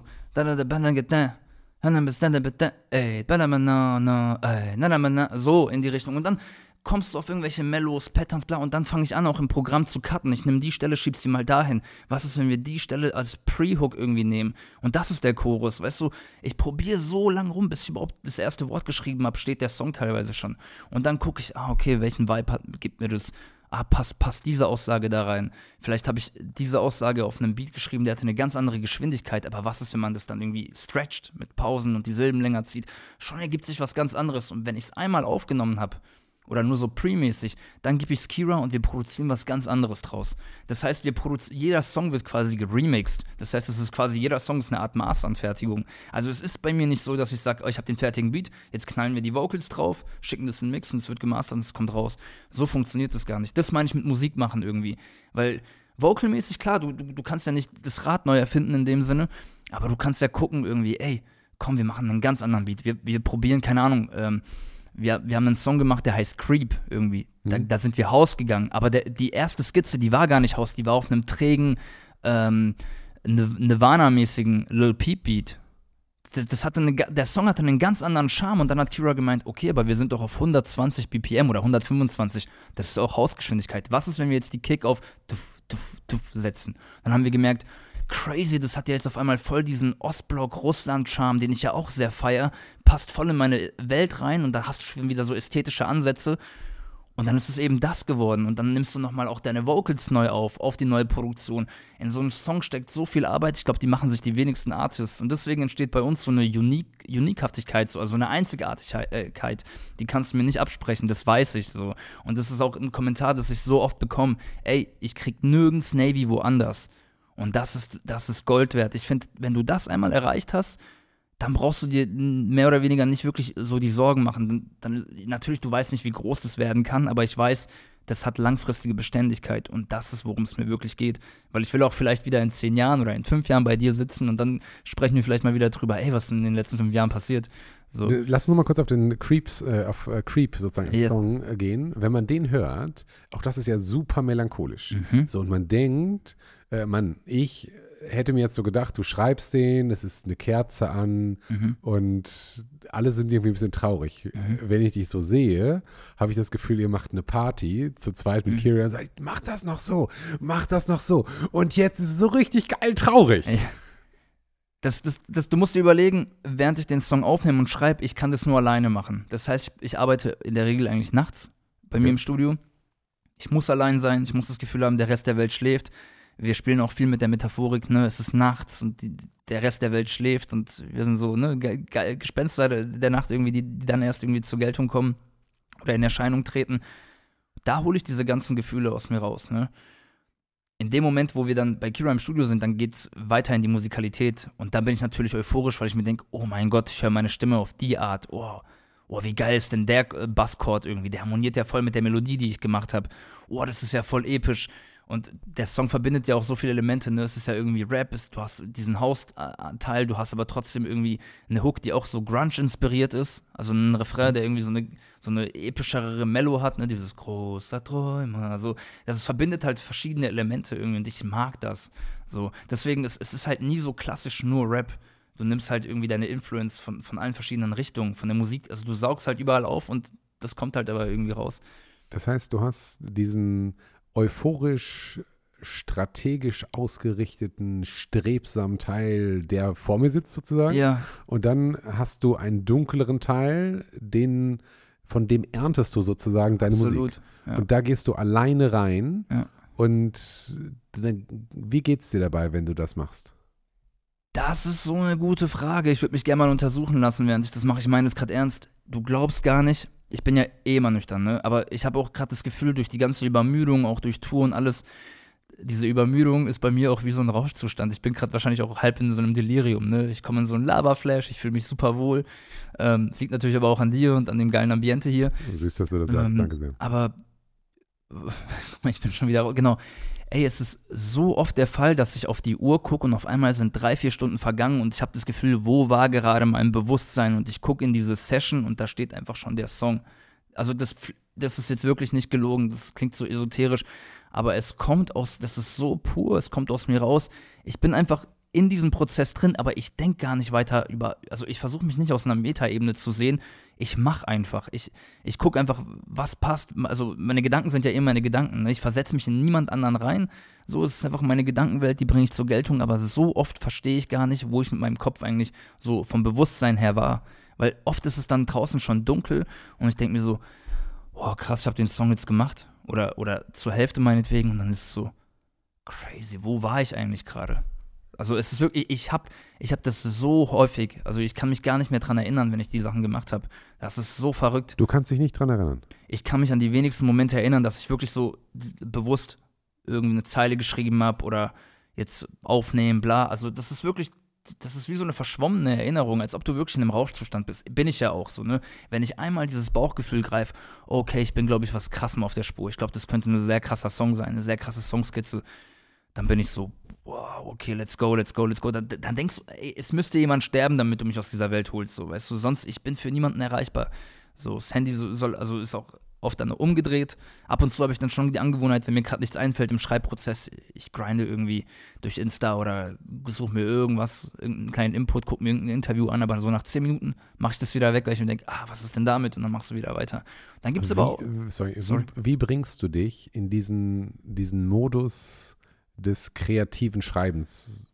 wo dann die Zeit stehen bleibt. Ich, ich, ich bewundere so viele andere Artists dafür, die dann sagen, yo, ich gehe jetzt 20 Uhr ins Studio und bis 12 Uhr bin ich da, ich habe mir das gemietet und da mache ich jetzt wieder einen Song für mein Album oder für was auch immer. Da denke ich mir so, hä? Wie, wie? Also wie kannst du das? Ich kann das nicht kontrollieren. Ich weiß einfach irgendwie, ich, ich, ich fühle das, wenn's, wenn wieder diese Lust in mir hochkommt oder wenn es anfängt zu pulsieren hier, wirklich, das pulsiert hier in der Brustgegend. Ich bin so, boah, ich habe richtig Bock, weil, aber das kommt dann auch wirklich, äh, es geht dann Hand in Hand mit neuem Input. Ich gucke irgendwas an, was mich flasht, irgendein Film, irgendein Anime, ähm, Musik natürlich sowieso, ne? Wenn ich wieder Musik anhöre, die ich davor nicht kannte, die mich flasht, wow, das ist dann so, boah, ich habe Bock auch so ein Gefühl wieder zu erzeugen. Und immer wieder im Alltag, wenn mir irgendeine geile Aussage einfällt oder irgendeine, in, in irgendeinem Film fällt eine geile Aussage, ich schreibe die mir immer ins Handy. Das heißt, lyrisch habe ich immer so ein bisschen einen kleinen Puffer. Nicht allzu viel, aber immer etwas, was, was mich dazu triggern kann, einen ganzen Song zu schreiben. Das kann auch manchmal wirklich nur ein Wort sein, wenn ich mir denke, oh, es, es sollte einen Song geben, den will ich genauso nennen. Oder ich habe keine Ahnung, es sind auch so Aussagen wie, letztens habe ich ins Handy getippt, so Träume, träumen davon wahr zu werden. Oder irgendwie so, so dummer Bullshit, aber weißt du, da, da, kannst du ja weiß Gott was reininterpretieren. So, und dann aus, aus, aus der Aussage heraus interpretiere ich mir selber irgendwas zusammen, während ich den Song schreibe. So. Aber äh, dieser, das, das ist eben die Textebene, also die Inhaltsebene auch. Aber so von der Musikalität, ey, das, das kann wirklich sein, ich sitze äh, in meinem Studiokeller und es passiert gar nichts und dann so in der letzten Stunde, wo ich noch eigentlich heimgehen wollte, kriege ich auf einmal irgendeinen Einfall, weil ich vielleicht das richtige Sample höre. Oder ich höre teilweise fertige Songs, wo man am Anfang vielleicht den Beat noch loopen kann, weil, weil mich einfach der Beat an sich catcht. Ich lade mir den runter, äh, loop mir einfach diese eine Stelle und schreibe darauf irgendwie zehn Zeilen. Und dann gehe ich am nächsten Tag wieder rein und gucke, was könnte man damit anfangen. Und dann puzzelt sich das. Also ich, ich mache die, die wenigsten Songs mache ich ähm, am Stück fertig. Das, aber viele Songs entstehen parallel. Das heißt, wenn mir bei dem Song nichts mehr einfällt, gehe ich in die andere Session und bin dann wieder in meiner, also gedanklich irgendwie bei dem Song. So und äh, kann manchmal sein, dass ich irgendwie über mehrere Wochen an vier Songs arbeite und die werden ungefähr gleichzeitig fertig. Krass, hast du das mal, dass du ähm, im Supermarkt bist und eine Songidee hast oder bist du dann komplett aus dem Modus raus? Eher im Modus raus, aber manchmal, äh, ich, bei mir, das ist so verrückt bei mir, ich habe das schon immer gesagt, also bei mir in der Schule haben die auch immer gelacht, weil ich immer genickt habe. Die sowieso nichts durch. So, ich habe immer einen Song im Kopf. Bei mir läuft eigentlich immer ein Song im Kopf. Das kann vom Was Get läuft jetzt gerade? Jetzt gerade rede ich mit dir, jetzt das ist, ist anders. Aber wenn ich für mich bin, ich bin immer so, da läuft immer irgendwas, sei es Get Rich or Die Trying von 50 oder irgendwas. Also es kann alles sein. Und manchmal, ähm, beziehungsweise wenn ich, wenn ich Songs höre oder irgendwo läuft, läuft ein Song, ähm, singe ich irgendwie eine Melo drüber. Und manchmal sind geile Sachen dabei, dann hole ich das Handy raus, das kann auch am Supermarkt sein, ist mir scheißegal. Ich summe die in mein Handy ein. Auch nicht zu leise. Das ist mir egal. Halt es einfach fest. Also das kann, oder eben so textliche Sachen. Aber eher aus dem Modus raus, würde ich sagen. So ganz bewusst stürze ich mich dann schon, wenn ich einfach für mich bin. So, und es passiert auch gar nicht so oft. Also es gab auch Monate, also Monate, wo ich nichts gemacht habe. Jetzt hast du gesagt, dass dieser kreative Modus sozusagen ein potenziell sehr schwieriger Modus ist. Du mhm. kannst dich dann nicht so richtig dran erinnern. Wenn du ernten, diesen Song ernten kannst, ist das sehr positiv. Aber ich könnte mir vorstellen, dass wenn dieses Ventil des Songerntens nicht da ist ähm, und du plötzlich in so einen Modus kommst, so quasi nicht von dir eingeleitet, sondern wenn du eigentlich heute auf den Flug musst mhm. und dann wirst du, gibt es das auch, dass du dann melancholisch wirst und dann einfach dann zu Hause bleibst und nicht auf den Flug gehst? Nee, ich glaube, da ist mein Verantwortungsbewusstsein zu hoch, als dass, wenn, dass ich jetzt sagen würde, oh, ich fühle mich heute, ich fühle mich heute äh, nicht so gut, hey, wir sagen den Podcast ab. Und da kommt, glaube ich, aber wieder dieses Spiel, was, äh, das äh, ins Spiel, was ich vorhin gemeint habe, dieses Boxen, also diese Mentalität oder egal welche Sportart es ist, aber das hat auch mal äh, Daniel Cormier gesagt, ähm, auch ein sehr bekannter äh, UFC, äh, Halbschwergewicht und Schwergewicht, mittlerweile retired. Ähm, sein Vater ist verstorben und er hatte sehr zeitnah einen Kampf dazu. Und dann wurde er gefragt, wieso hast du den trotzdem gemacht? Du hättest outpullen können, so hätte keiner böse genommen. Und er hat gesagt, ey, so, kids do what they wanna do, but men do what they have to do. So, und da war ich so, genau das, ey, es gibt Dinge, die hast du zu tun. Unabhängig da, weißt du, du musst da durch jetzt. Fuck it. Wen, kannst, kannst dich später drum, damit befassen, wie es dir ging, aber jetzt machst du das, weil das hast du zu tun. Das ist halt eine Verantwortung, die du auch deinem Zukunftssicht gegenüber hast, wenn man so will. Weißt du, was ich meine? Deinem Zukunftssicht gegenüber? Ja, natürlich. Ver Verstehst du, was ich meine? Also, ich verstehe total, was du meinst. Kannst du das mal erklären? Naja, alles hat ja eine Konsequenz. Alles, aber wirklich alles, im Positiven als auch im Negativen. So, und ich finde es einfach zu schwach, wenn man sich jetzt nur aufs Hier und Jetzt bezieht und nicht langfristiger denkt. Das meine ich auch in, im Sinne der Musikkarriere. Wenn du jetzt nur der krasse Typ bist mit den krassesten Followern und du hast jetzt den Hype, aber der ist vielleicht in, in drei Monaten vorbei, weil dann kommt der nächste Coole, der durch alle Portale gepusht wird und alle Playlisten so. Und du hast nichts Langfristiges, keine Säule, die irgendwie aufgebaut, auf, auf der du, also weißt du, auf der du weiter aufbauen kannst dann ist doch alles am Arsch. Und das gilt ja auch eben im, im, zwischenmenschlichen Sinne. Stell dir vor, Beispiel, ich hätte jetzt zu dir gesagt, so auf Last Minute, ey, ich komme doch nicht, mir ist gerade nicht danach ja, so what, dann wundere dich nicht. Weißt du, wenn, wenn, wenn du vielleicht irgendwie ums Zehnfache gewachsen bist und dann komme ich an und dann sagst du, ja, nee, der war super respektlos letzte Mal, mache ich jetzt auch nicht, habe ich keinen Bock. Beispiel jetzt, ja, ne? Alles hat irgendeine Konsequenz, so. Und du musst halt überlegen, so, ey, wofür mache ich das eigentlich? Und es gibt einfach gewisse Dinge, die sind einfach viel größer und wichtiger als dein jetziger Impuls vielleicht. Weißt wofür du? machst du das denn? Sehr gute Frage. Oh mein Gott, das ist eine sehr gute Frage. Ähm, ich persönlich, guck mal, ich bin solange, solange meine Großeltern leben, solange ich mit meiner, das Privileg habe, eben mit meiner Familie sein zu können, mit meinem engsten Kreis, auch ich bin mit den gleichen Menschen schon seit mehr als zehn Jahren. Ich wechsle meinen Freundeskreis nicht, ich bin auch sehr Hier, picky. Kollege, kein Nerv, ne? Keine neuen Freunde. ja, stimmt. Oh Mann, ich habe den zu Unrecht vielleicht auch Felix, ja? Aber ähm, ich bin grundlegend, was das angeht, eh sehr happy. Also das heißt, keine Ahnung, man, ich, ich, ich glaube, ich wäre jetzt nicht glücklicher, wenn du mir egal welches Geld jetzt zuschieben würdest, weil ich habe alles, was man eigentlich haben kann. Wirklich, wirklich. Ähm, wofür mache ich das? Ich glaube, es gibt nichts Schöneres und das ist, glaube ich, auch der Grund, weshalb Menschen, sei es zum besten Freund rennen oder zum Psychologen oder zu wem auch immer, wenn du das Gefühl hast, ey, wir alle haben ja unsere Gedankenwelt und die ist super komplex und individuell. Und das mit anderen Leuten zu teilen und auf Verständnis zu stoßen ist eine wunderschöne Sache. Also wirklich, das, vor allem für den Künstler, was macht ein Künstler? Ein Künstler schaut sich ja irgendwie seine Umgebung an und reflektiert die in seiner Kunst. Das kann ein Gemälde sein, das kann Musik sein oder was auch immer. Alles inspiriert dich ja irgendwie. Und genau das tue ich ja auch. Ich gebe ja irgendwie eben alles, alles wie, wie, ich, wie ich das Leben empfinde irgendwie oder wie ich Dinge empfinde, gebe ich ja in meiner Musik in irgendeiner Form wieder. Und dass es Leute gibt, die sagen, ey, ich fühle absolut, was du meinst, ich fühle den Schmerz oder meinetwegen auch die Euphorie oder was auch immer. Und, und das hilft den Leuten, weil du merkst doch, ey, der andere hat auch die gleichen Probleme wie ich in irgendeiner Form und ist, das war auch für den kein Weltuntergang. Und der hat das irgendwie hinbekommen, dann, dann, dann kriege ich das wahrscheinlich auch hin. Weißt du, was ich meine? Also du hilfst halt den Leuten dadurch, dass du ihnen einfach das Gefühl gibst, ey, wir leiden in irgendeiner Form, also wenn es jetzt um Leid geht, auf die gleiche Art und Weise und das kriegen wir schon wieder hin. So, und äh, der versteht mich oder man wird eben verstanden. Das ist, glaube ich, eine Sache und eben diese Gefühlswelt zu kanalisieren durch die Musik oder irgendwas zu haben, um die zu kanalisieren. Das kann aber auch Kampfsport sein, das kann alles sein, aber dass man etwas tiefer macht, als nur an der Oberfläche zu kratzen. Weil Musik ist ja, Musik machen ist ja fucking so. Das, das geht ja richtig tief, ne? Das ist ja richtig nerdmäßig, wenn du es richtig machst, ne? Weil du befestigst am Ende des Tages mit, wie ein Wort klingt. So, oder es gibt ja Leute, die, die entwerfen irgendwie Schriften. Wie heißt das nochmal? Kalligrafie, Kalligrafie oder so? Was wäre denn? Heftig. Du sagst, es ist super wichtig, oder dein, dein Ziel ist, dein Innerstes auszudrücken und Anerkennung dafür zu bekommen, im, im Sinne von Leute sagen, ja, ich, ich verstehe, wie du dich fühlst, weil ich fühle mich genauso mhm. und du, du sprichst quasi aus, was ich fühle mhm. und ich kann es aber nicht so aussprechen, weil du, du bist der Künstler sozusagen. Mhm. Was wäre denn jetzt, wenn diese Anerkennung ausbleiben würde? Das heißt, du machst einen Song, von dem du denkst, das ist echte Kunst, das ist das mhm. Beste, was ich jemals gemacht habe. Mhm. Und alle Leute sagen, was will der eigentlich? So, jetzt pass auf, ich ähm, war bis vor kurzem noch sehr, sehr frustriert. Also jetzt auch seit dem Abschluss meiner Horror-Trilogie, weil, wie gesagt, das, der, der, dritte Teil war auch für mich musikalisch und inhaltlich und alles. Das war einfach das Rundeste, was ich bisher gemacht habe und endlich mal super rund und geil. Sorry, muss aufstoßen. Und ich bin nach wie vor der Meinung, dass meine jetzigen aktuellen Songs viel, viel besser sind in ihrer künstlerischen Qualität, als ich Bekanntheit habe. Das heißt, in irgendeiner Form habe ich schon immer ähm, damit zu kämpfen, dass ich mir denke, ey, wieso gehen andere so krass viral mit anderen Sachen so, wieso passiert es bei mir noch nicht so krass? Was, also da können wir aber wieder diesen Bogen spannen zu Follower, Fans, ne? Also du siehst ja dann, auf einmal spielst du dann so eine Tour und du verkaufst die halt aus und das verkaufen andere nicht, die halt das Mehrfache an Hörern haben.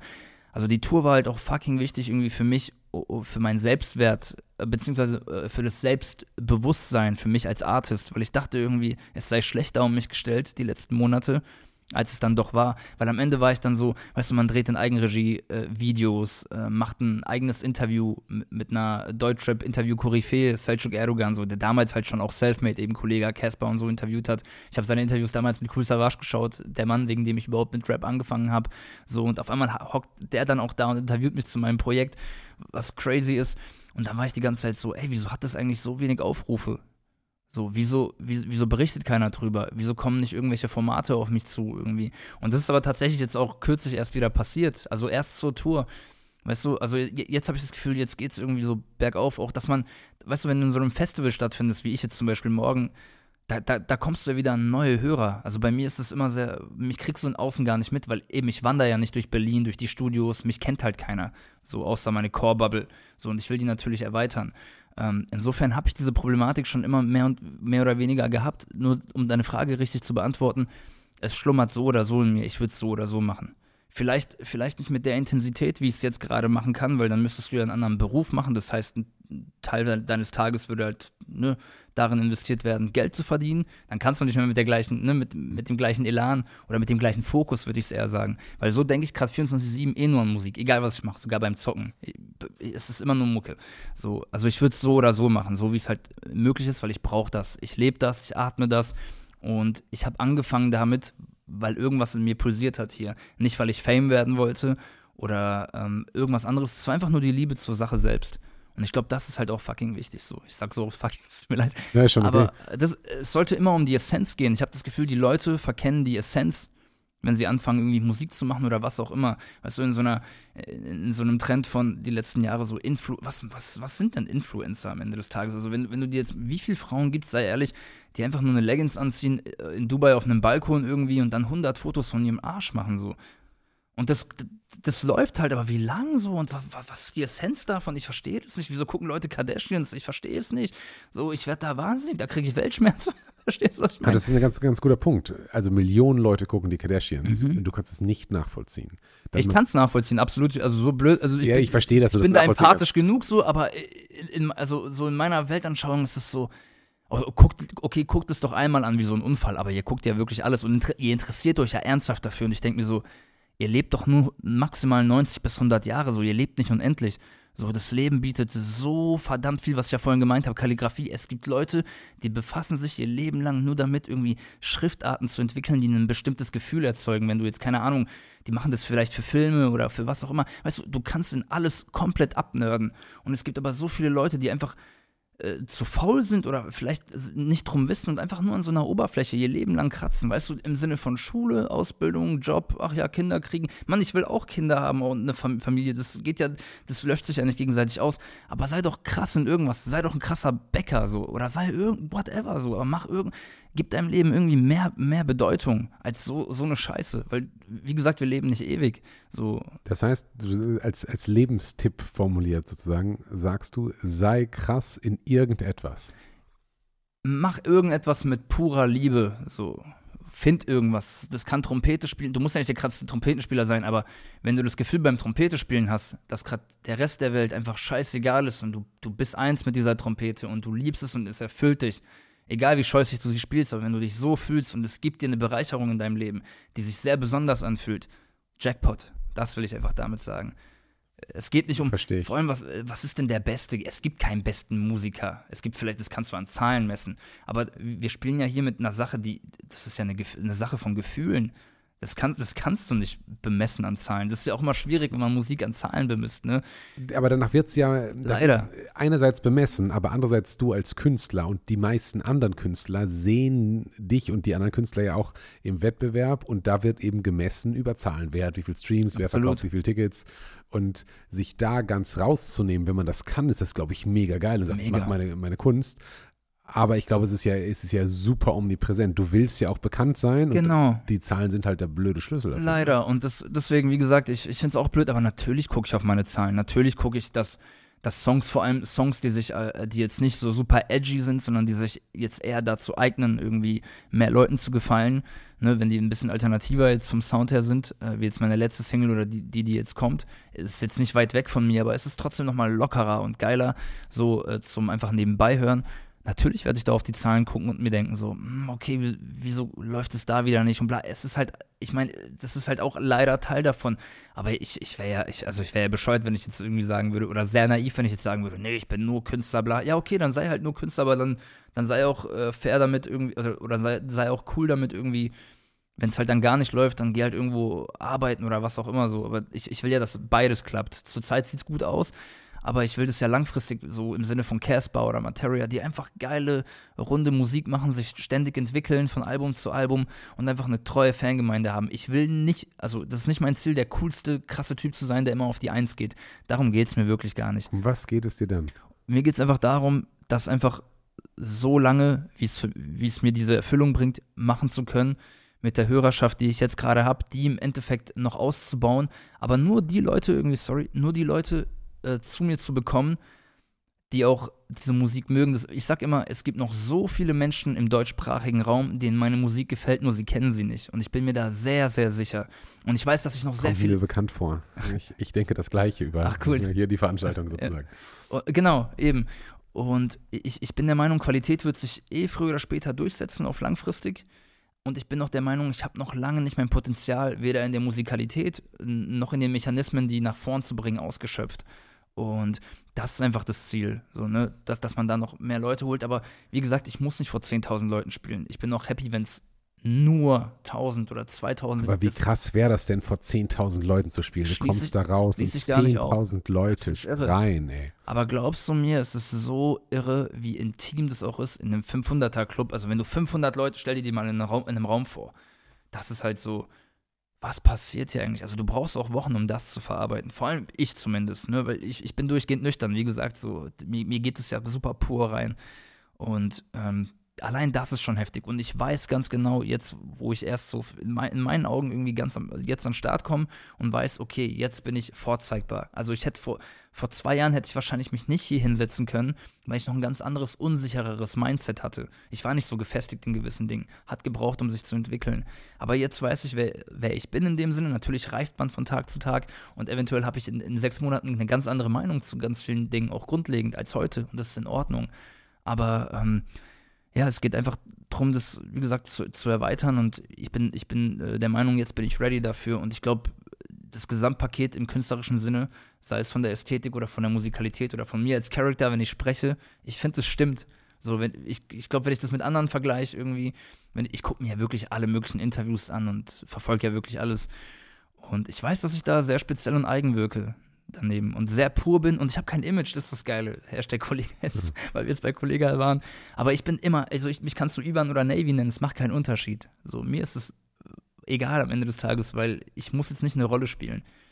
Es hätte sein, also vielleicht wäre das Interview, wäre es zwei Stunden später, nochmal ein ganz anderes. Ich rede einfach pur, wie es aus mir raussprudelt. Deswegen, ich merke das und finde das ganz, ganz spannend. Deswegen gesagt. springen wir auch von so vielen Punkten. Und von den Punkten, von denen wir springen, hätten, das sind ja auch teilweise Sachen, darüber könntest du einen eigenen Podcast machen. Ja, und ich glaube auch, dass du dich ähm, potenziell, und ich glaube, das ist positiv, gar nicht so richtig verstellen kannst. Ja. So, und potenziell auch nicht willst. Und da, deswegen bist du super roh und pur und so wie du, unterstelle ich mal, wirklich bist, äh, jetzt. Mhm. Keine Ahnung, was in zwei Stunden ist. Ja. Wie kann man denn aktuell so, früher als Musiker konnte man Geld verdienen, das war immer, ich brauche einen Plattenvertrag, mhm. dann hast du Geld verdient und mhm. dann kam über den Plattenvertrag alles.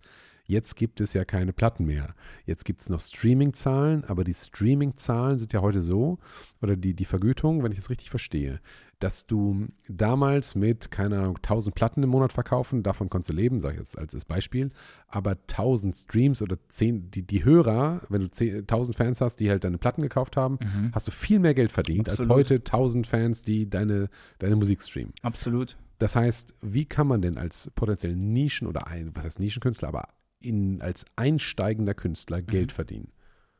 Das ist eine sehr gute Frage. Ist also das, das Ding ist mit Plattenverkäufen, übrigens die Verträge damals waren ja auch alle richtig Bullshit, weil damals war ja auch gar nicht so viel transparent wie heute. Ne? Mittlerweile kann ja auch jeder berechnen, wie viel ich äh, anhand meiner Streams monatlich Umsatz mache oder durch YouTube-Tutorials oder irgendwelche Foren kannst du ganz genau rausfinden, ey, ist der Vertrag gut, bla, weil Leute tauschen sich ja aus, das gab es ja damals nicht. Damals warst du ja super happy, dass deine CD überhaupt im Laden steht. Das heißt, du hättest alles unterschrieben. Das heißt, die Shares waren wahrscheinlich super beschissen und die Konditionen waren furchtbar. Ähm, aber um, um, auf die Frage ein bisschen näher einzugehen, natürlich durch, durch eine verkaufte CD verdienst du auf, auf Anhieb viel, danach natürlich nichts mehr. Also die Leute können das Album quasi noch zehn Jahre danach hören, so, du hast nur einmalig was dran verdient.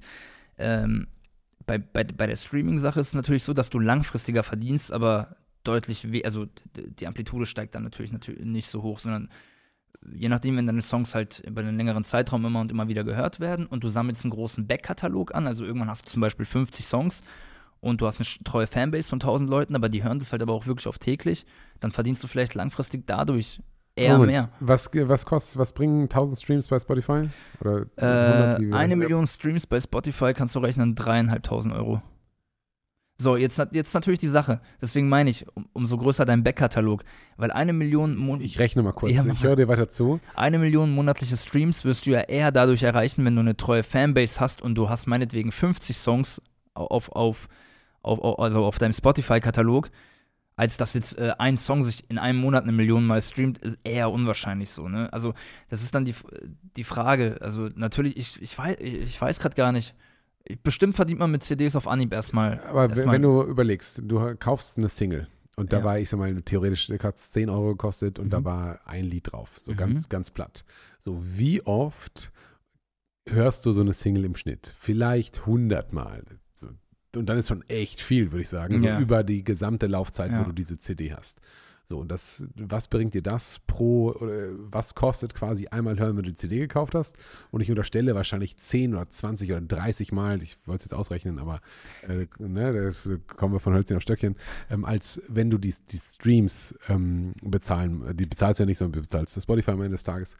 Das war auch ein Argument von mir übrigens, weil ich habe auch mal gesagt, ey, die Bezahlung pro Stream ist halt so beschissen gering, weil ich mir denke, ey, da hören teilweise Leute das so häufig, so, also ich, ich, ich weiß nicht, welche CD ich so oft angehört habe, wie, wie, sich mittlerweile Songs streamen. Ne? Also das, das vom Verhältnis her könnte man eigentlich schon damit argumentieren, ey, mit einer verkauften CD machst du dann deutlich schon mehr Geld. Aber ey, wenn, wenn, sich wenn es ein Song ist, also meine alten Songs, meine ersten Songs von vor fünf Jahren zum Beispiel, und jetzt kommt wieder diese treue Fanbase ins Spiel, werden immer noch gehört. Erst einer hat jetzt äh, die Millionen geknackt. Nice. Der, der Song heißt sogar Horror Kid gleichnamig zum, zum Tape. Das heißt, der hatte nie eine über, einen überkrassen Peak, aber durch, die, durch das gleichmäßige Hören, jeden Tag immer ein paar hundert Streams, ein paar hundert Streams. Und jetzt, jetzt multiplizier das mal mit vielen verschiedenen Songs, dann kommst du trotzdem auf deine monatlichen Abrechnungen. Also umso größer dein Katalog wird eben, es sammelt sich. Das heißt, langfristig es ist immer eine Frage, so langfristig könntest du schon mehr damit verdient haben, aber je nachdem, was für ein Publikum du hast. Ich glaube, für die meisten geht die Rechnung eher bei der CD auf, dass die sagen könnten, so, damit würden wir jetzt eigentlich mehr verdienen. Ähm, welche anderen Möglichkeiten hat man sonst noch Geld zu verdienen? Je nach, je nach Fanbase entsprechend. Ähm, ich habe von Künstlern gehört, die, die im zweistelligen Millionenbereich Aufrufe auf YouTube haben und keine 200 Shirts verkaufen.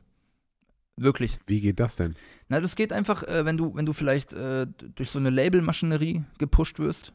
So, wenn, wenn, wenn man dich halt in, in die ganzen Playlisten platziert. Also ich sag jetzt nicht so verschwörungsmäßig, dass da jetzt eine Person ist und die sagt, der kommt rein, dann kommt er rein, aber es ist schon offensichtlich irgendwie, ne, dass, dass da Leute von 0 auf 100 irgendwie da durch, durchgepusht werden, wo der Sound auch entsprechend stimmt oder die Attitude, ne, auch, es kann auch Straßenrap sein oder was auch immer. Ähm, aber du, du kannst nicht, also ich, für mich ist, du baust ja immer eine Beziehung zur Musik auf mit die meisten meiner Lieblingsalben waren Alben, die ich beim ersten Hören nicht geil fand. Die fand ich scheiße und jetzt sind es meine Alltime-Lieblingsalben.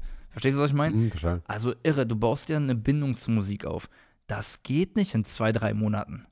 Das, das, ist, das wird eher unwahrscheinlich der Fall sein, weil dass jemand dein Shirt kauft.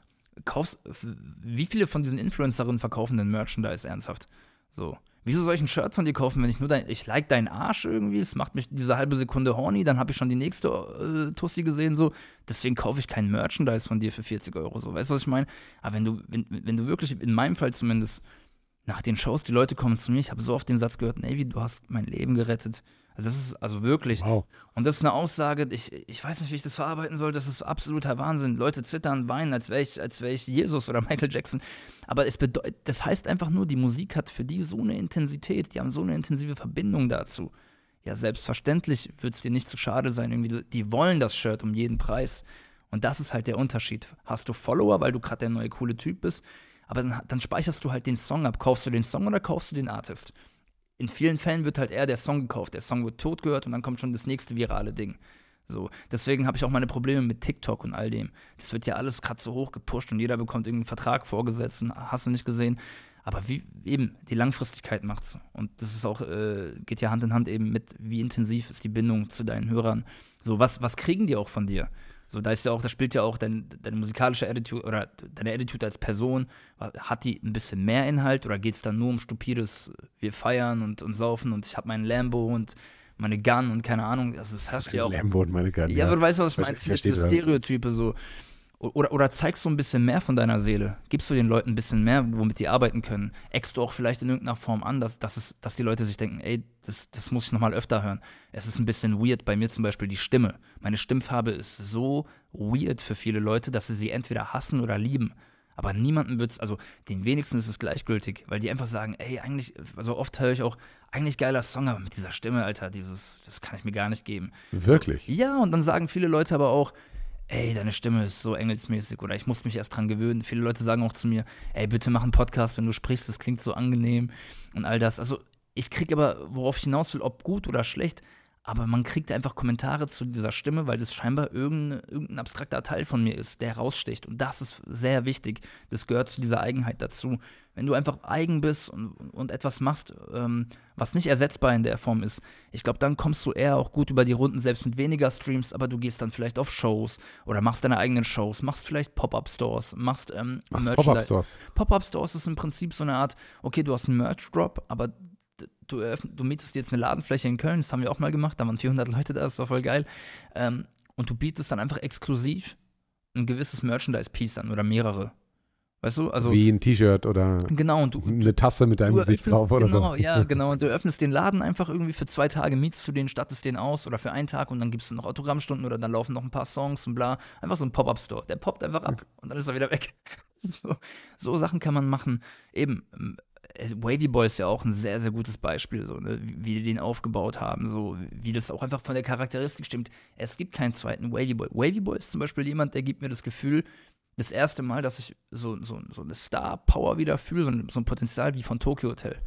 Oh, wow. Der gibt, wirklich, also habe ich aber schon vor zwei Jahren gesagt, der gibt mir diesen Charme, den ich das letzte Mal bei Bill Kaulitz und Tokyo Hotel hatte. Einfach von der Attitude, äh, wie, er, wie er sich präsentiert, wie er aussieht, wie die Musik klingt, auch die Stimme und alles. Da wirst du so viele Leute finden, die dann irgendwie äh, schwulenfeindliche Sachen sagen werden oder was auch immer. Äh, wie sieht denn der aus? Wie zieht er sich an? Und bla. Aber das ist okay so. Weil gen genauso wie extrem dieser Hass auf der einen Seite ist, ist auch diese Liebe super strong. Ich glaube auch Nickelback hat wahrscheinlich eine super krasse Fan Fanbase, weißt du, weil die auch so krass gehatet werden. Aber das dafür, dafür die Community, die die liebt, die schweißen sich noch mehr zusammen und sagen, nee, das ist aber unser Schatz, so, das verteidigen wir. Und das ist sehr, sehr wichtig. Das ist, das ist sehr, sehr wichtig. Und ich glaube, bei einem Wavy Boy kann das aber in einer, also auf ein sehr, sehr großes Publikum übertragen werden. Gerade in der heutigen Zeit, wo, wo, die, wo die Jugend oder auch meine Generation sehr viel mit verschiedensten Ängsten konfrontiert ist, ne? mit denen ich auch konfrontiert war und zum Teil auch bin. Ne? Was ist mit mir, was ist mit uns allen so? Ich kann mich hier nicht so richtig reinfinden. Ne, es ist ja immer mehr. Ist das ein kontemporäres Problem oder ist das ein Problem, was nicht vielleicht alle Menschen ewig hatten?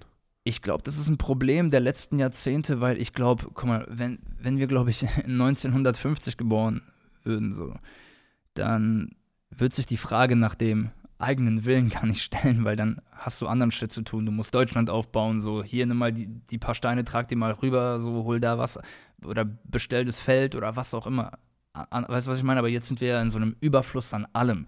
Wir, wir sorgen ja, wir sind ja in einer Zeit, wo wir dafür sorgen müssen, also wir, wir schaffen Bedürfnisse.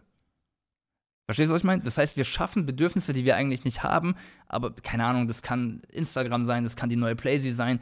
Du, du hast das Gefühl, oh, das ist, ein das ist ein Bedarf, den muss ich haben, aber das ist einfach alles ein Überfluss, so, weißt du? Das heißt, uns geht es eh allen zu gut. Wir haben zu viel von allem.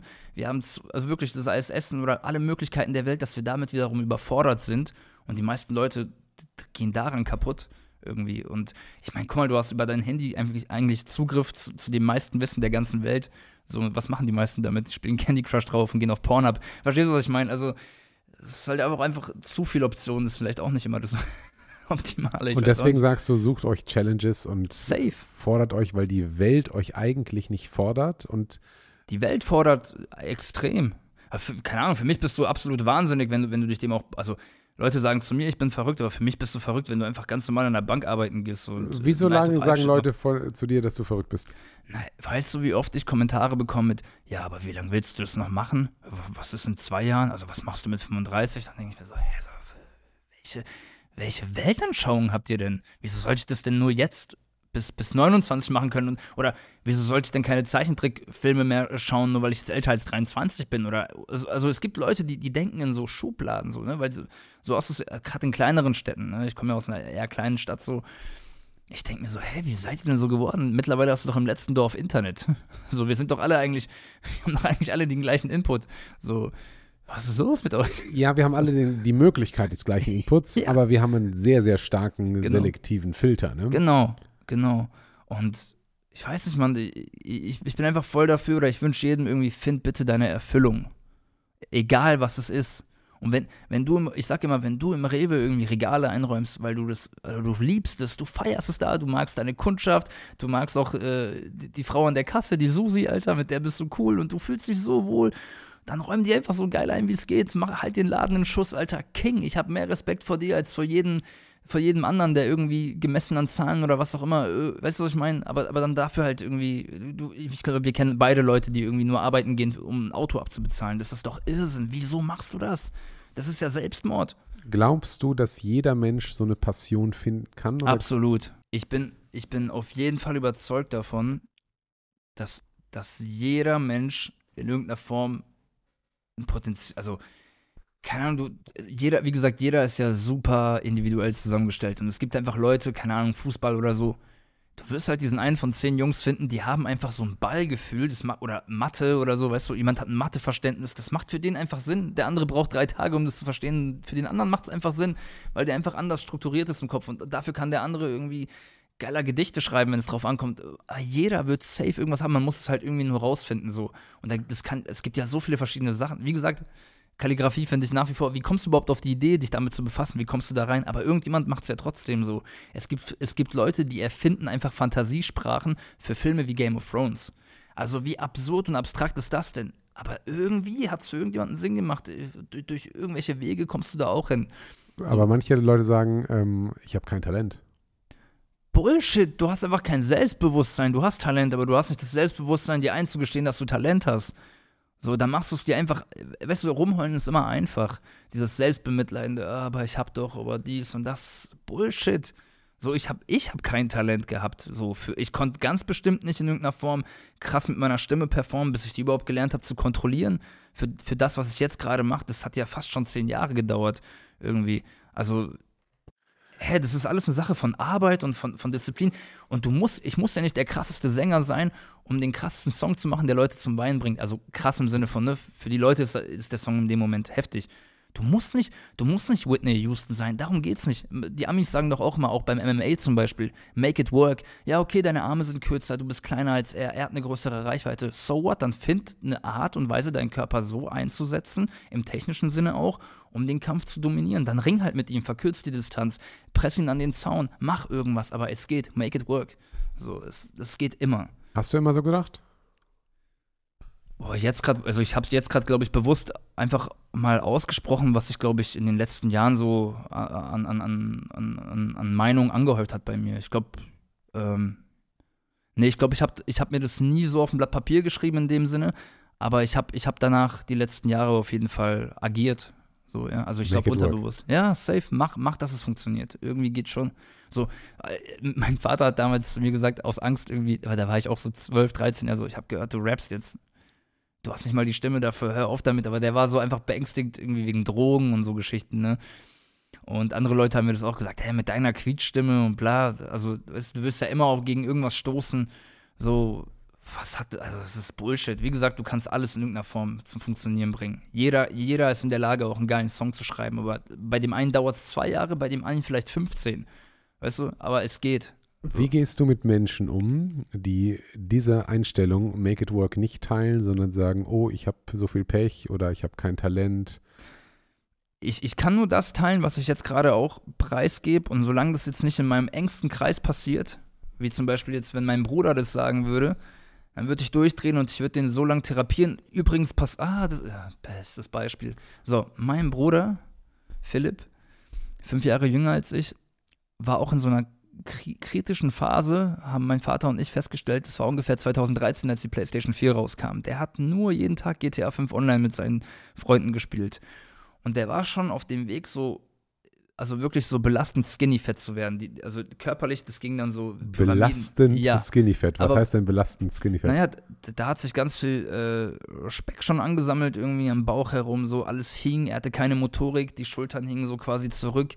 Er wollte nicht ins Schwimmbad gehen, weil er sich unangenehm gefühlt hat. Du hast dann einfach, einfach gemerkt, ey, okay, das, das stimmt, das ist nicht gesund für ihn. Und er zockt den ganzen Tag fünf Stunden mit seinen Homies und da geht's, also ich meine, ich zock ja auch selber gerne. Du meinst belastend im Sinne von mental belastend genau. für ihn. Okay. Für, mich, für mich als jemand, der ihn liebt, für meinen Vater, für die ganze Familie, aber am, am, am Ende für ihn selbst. So, auch wenn er es jetzt noch nicht weiß, aber irgendwann hockt er da so, ist so und, und fragt sich, wieso habe ich noch nicht mit einer Frau geschlafen, so, weil ich mich nicht traue, eine anzusprechen, weil ich vielleicht, und jetzt bin ich schon 28 oder whatever, so, kennen wir ja auch alle so. So, und dann, dann haben wir die ganze Zeit auf ihn eingeredet, komm, wir nehmen dich mit zum Training, zum Sport. Er so, nein, ich bin nicht der Typ dafür, verstehst du das denn nicht? Und hat er die ganze Zeit immer rumgeweint, nein, lasst mich in Ruhe. Das ist immer diese Abwehrhaltung, nein, nein, nein, nein, nein. Und irgendwann war mal der Bogen überspannt. Dann, wir haben echt Schocktherapie gemacht. Nur mein Vater, er und ich waren im Zimmer. Mein Vater hat gesagt, zieh mal dein Shirt aus. Nee, will ich nicht. Ich so, ja, wieso nicht? Da, lass mich in Ruhe, bla. Und dann haben wir es aber gemacht haben Fotos von ihm gemacht, von vorne, von hinten. Also der hat auch wirklich geweint dabei. Ihr habt zu zweit deinem Bruder das T-Shirt ausgezogen? Nein, nein, nein, er hat selber ausgezogen. Wir haben gesagt, zieh es jetzt aus, guck dich an. Und jetzt, und dann habe ich Okay, ja. Yeah, ich Mit der Pistole auf der Brust ja, hat gesagt, er das freiwillig auf. Fühlst du dich gerade wohl so, sei ehrlich. Und dann hat er geweint und dann kam es zu einem Gott- und die Welt-Gespräch, was zwei Stunden ging, ne, über alles, nicht nur über so Oberflächlichkeiten, aber das hängt, das hängt alles miteinander zusammen. Haben gesagt, guck mal, pass auf, Philipp, weil ich hatte ja diese Erfahrung schon. Da habe ich ja schon, weißt du, ich habe, glaube ich, 30 Kilo verloren zu der Zeit. Oh, wow. Also ich, ich wog mit 1400. Mit 14 hast du mit 14 wog ich 100 Kilo, als ich mit Boxen angefangen habe. Und dann war ich irgendwann auf 70. Jetzt bin ich wieder auf 90. Jetzt muss ich wieder runtergehen, aber ich mache jetzt auch ein bisschen mehr Kraftsport und alles. Ähm, damals, ich konnte auch keinen einzigen Liegestütz oder so. Unvorstellbar. Und eben, ich, ich wusste ja, wovon ich spreche. Das war ja jetzt nicht einfach aus heiterem Himmel so gezogen. Mein Bruder ist deutlich sensibler als ich. Den musst du nicht so ganz hart rannehmen. Also mich kann, musst du auch wirklich hauen. so, bei ihm ist es jetzt nicht so der Fall.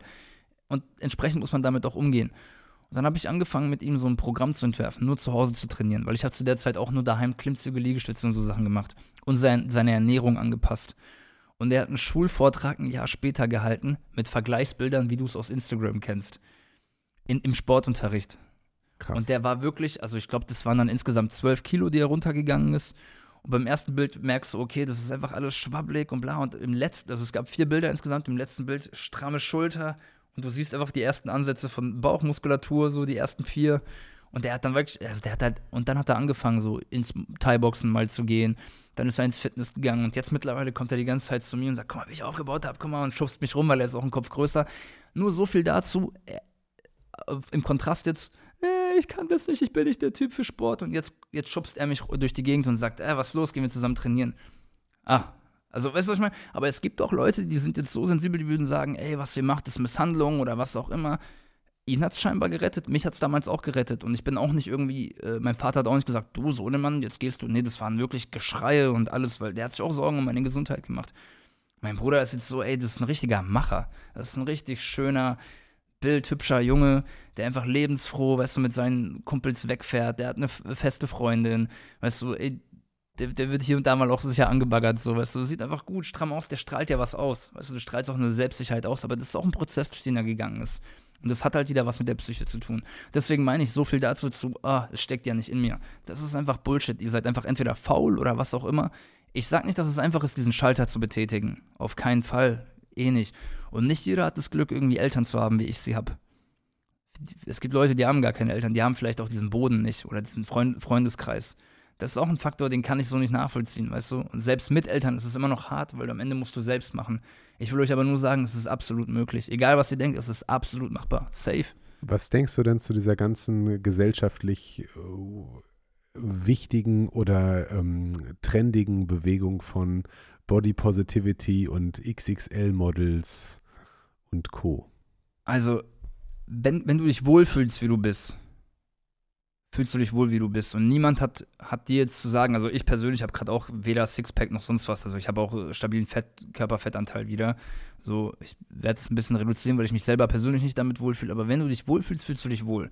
Du hast ein Recht auf eine eigene Meinung und auf ein eigenes Gefühl, aber nicht auf eigene Fakten. Das heißt, ich habe äh, letztens ähm, ein Gespräch gesehen auf YouTube, äh, ähm, da, da, da gibt es auch so eine äh, Influencerin, die ein bisschen XXL-mäßig unterwegs ist, so, und die will das gut reden wo ich mir aber denke, du, du, wie gesagt, du kannst sagen, es ist vollkommen in Ordnung, dass, dass, dass, dass man ist, wie man ist, so. Niemand sollte, also du bist ja nicht mehr wert, nur weil du jetzt im Schönheitsideal ansprichst, keine Frage.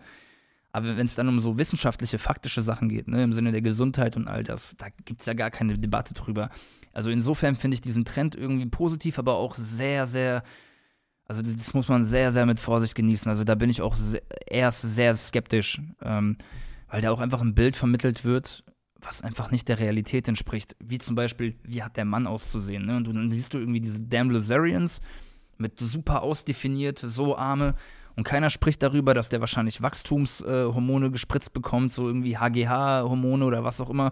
Keiner spricht darüber, dass viele von denen, bevor sie überhaupt diese Bilder schießen, äh, auf, die, auf Diät gehen, sich komplett entwässern, Kohlenhydrat, also Low Carb essen das sind auch, das hat nichts mehr mit Gesundheit zu tun. Das sind Leute, die kannst du so umschubsen, weil die haben einfach keine Power. Frag mal Jonas Billstein, wie das äh, wie Gewicht machen ist von einem Kampf. Wenn der auf die Waage geht, das ist der schwächste Mensch der Welt. Der, der hat ja nur noch 24 Stunden, um irgendwie diese ganze Energie, ne, die ganzen äh, Glykogenspeicher zu füllen und all das. So, das ist ja, die bringen sich ja fast um, nur um so auszusehen.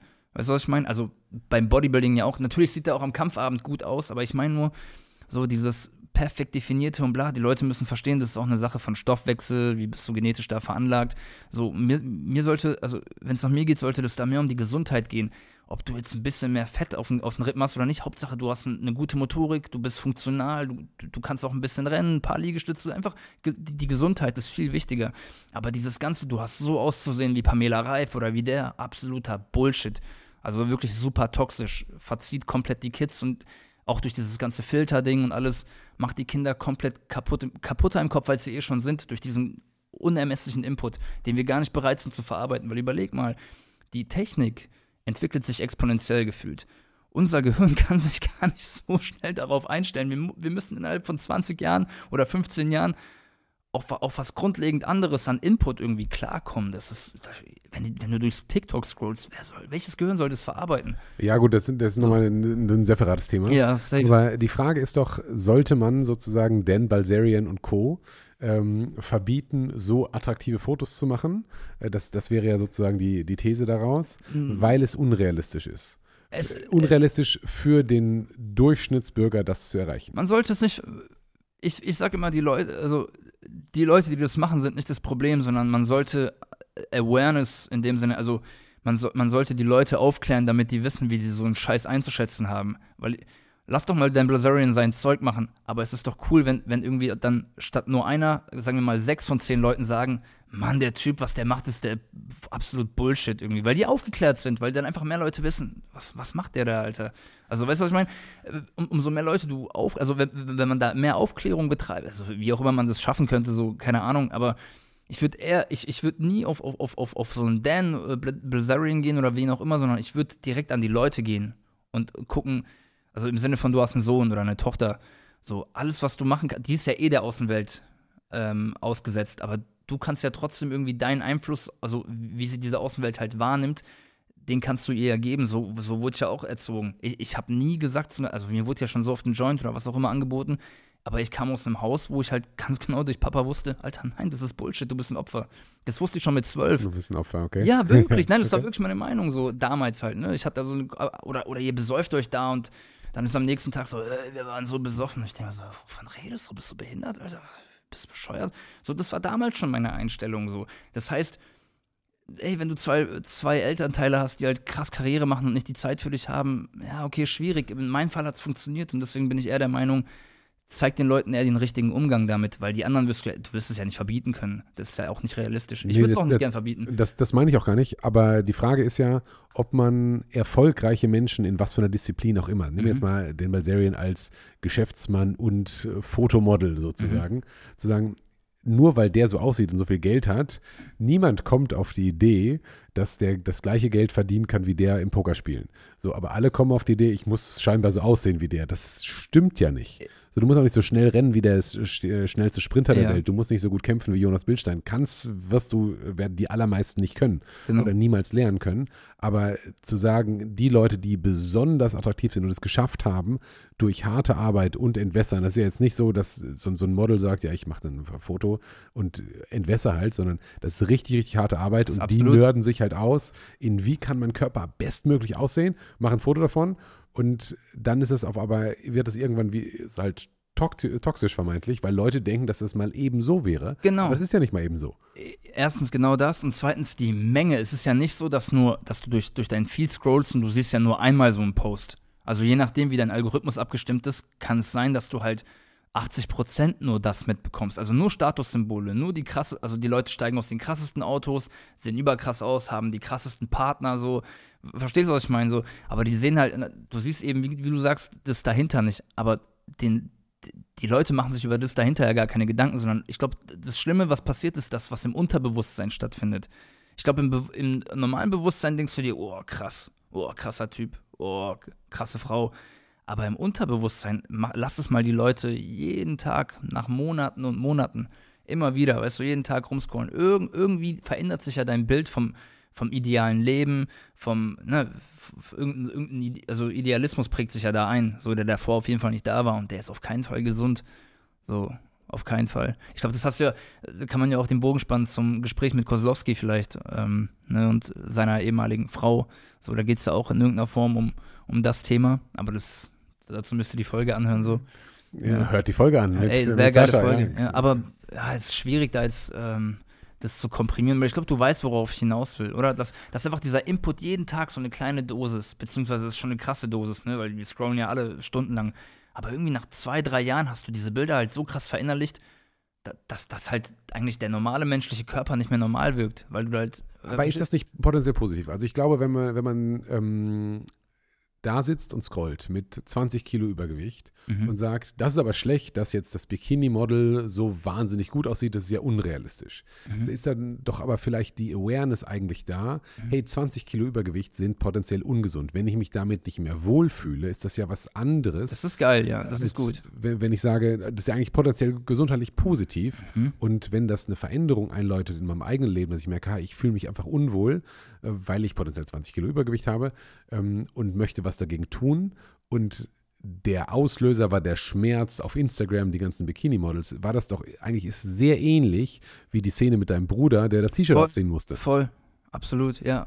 Ähm, nur wenn du, also das sehe ich auch so. Wie gesagt, ich bin dafür so im, im Sinne der Gesundheit. Also ich glaube, wenn jeder Mensch trainieren würde, hätten wir auch deutlich weniger Probleme untereinander, es würden sich deutlich weniger Leute untereinander prügeln und bla, weil, ey, du hast dich ja komplett verausgabt. Was, dein, Stress ist, dein Stress hast du im Gym gelassen, sei es im Ringen oder im, im Boxen oder im Fitness, beim Gewichteliften. So, du, du, bist halt, du warst davor sauer und dann gehst du einfach wie ein Baby heim und willst nur noch pennen. Kennst du ja, ja selber, wenn du hart liftest. So. Es, es, gibt halt einfach im, äh, in einem Boxing-Gym kämpft keiner, weil er den anderen doof findet. Also da gibt es halt keine Schlägerei. Genau. In der Kneipe halt ständig. In der Kneipe ständig, ja, aber und was ist die, also was ist, was ist das auch für eine Alternative, weißt du? Also du besäufst dich da so, hast einen Pegel und dann kommst du mit einem blauen Auge so nach Hause und weißt halt am nächsten Tag eh nicht mehr, was passiert ist. Oder hier äh, schöpfst du irgendwie schöne soziale Kontakte, man, man beschäftigt sich mit einem Sport, wo du merkst, ey, das ist deutlich komplexer als nur links-rechts-Hände zu schlagen. So, da gehören ja so, das, ja, das, hat ja so viele Facetten auch gedanklich, was da eigentlich passiert. Du spielst ja Schach,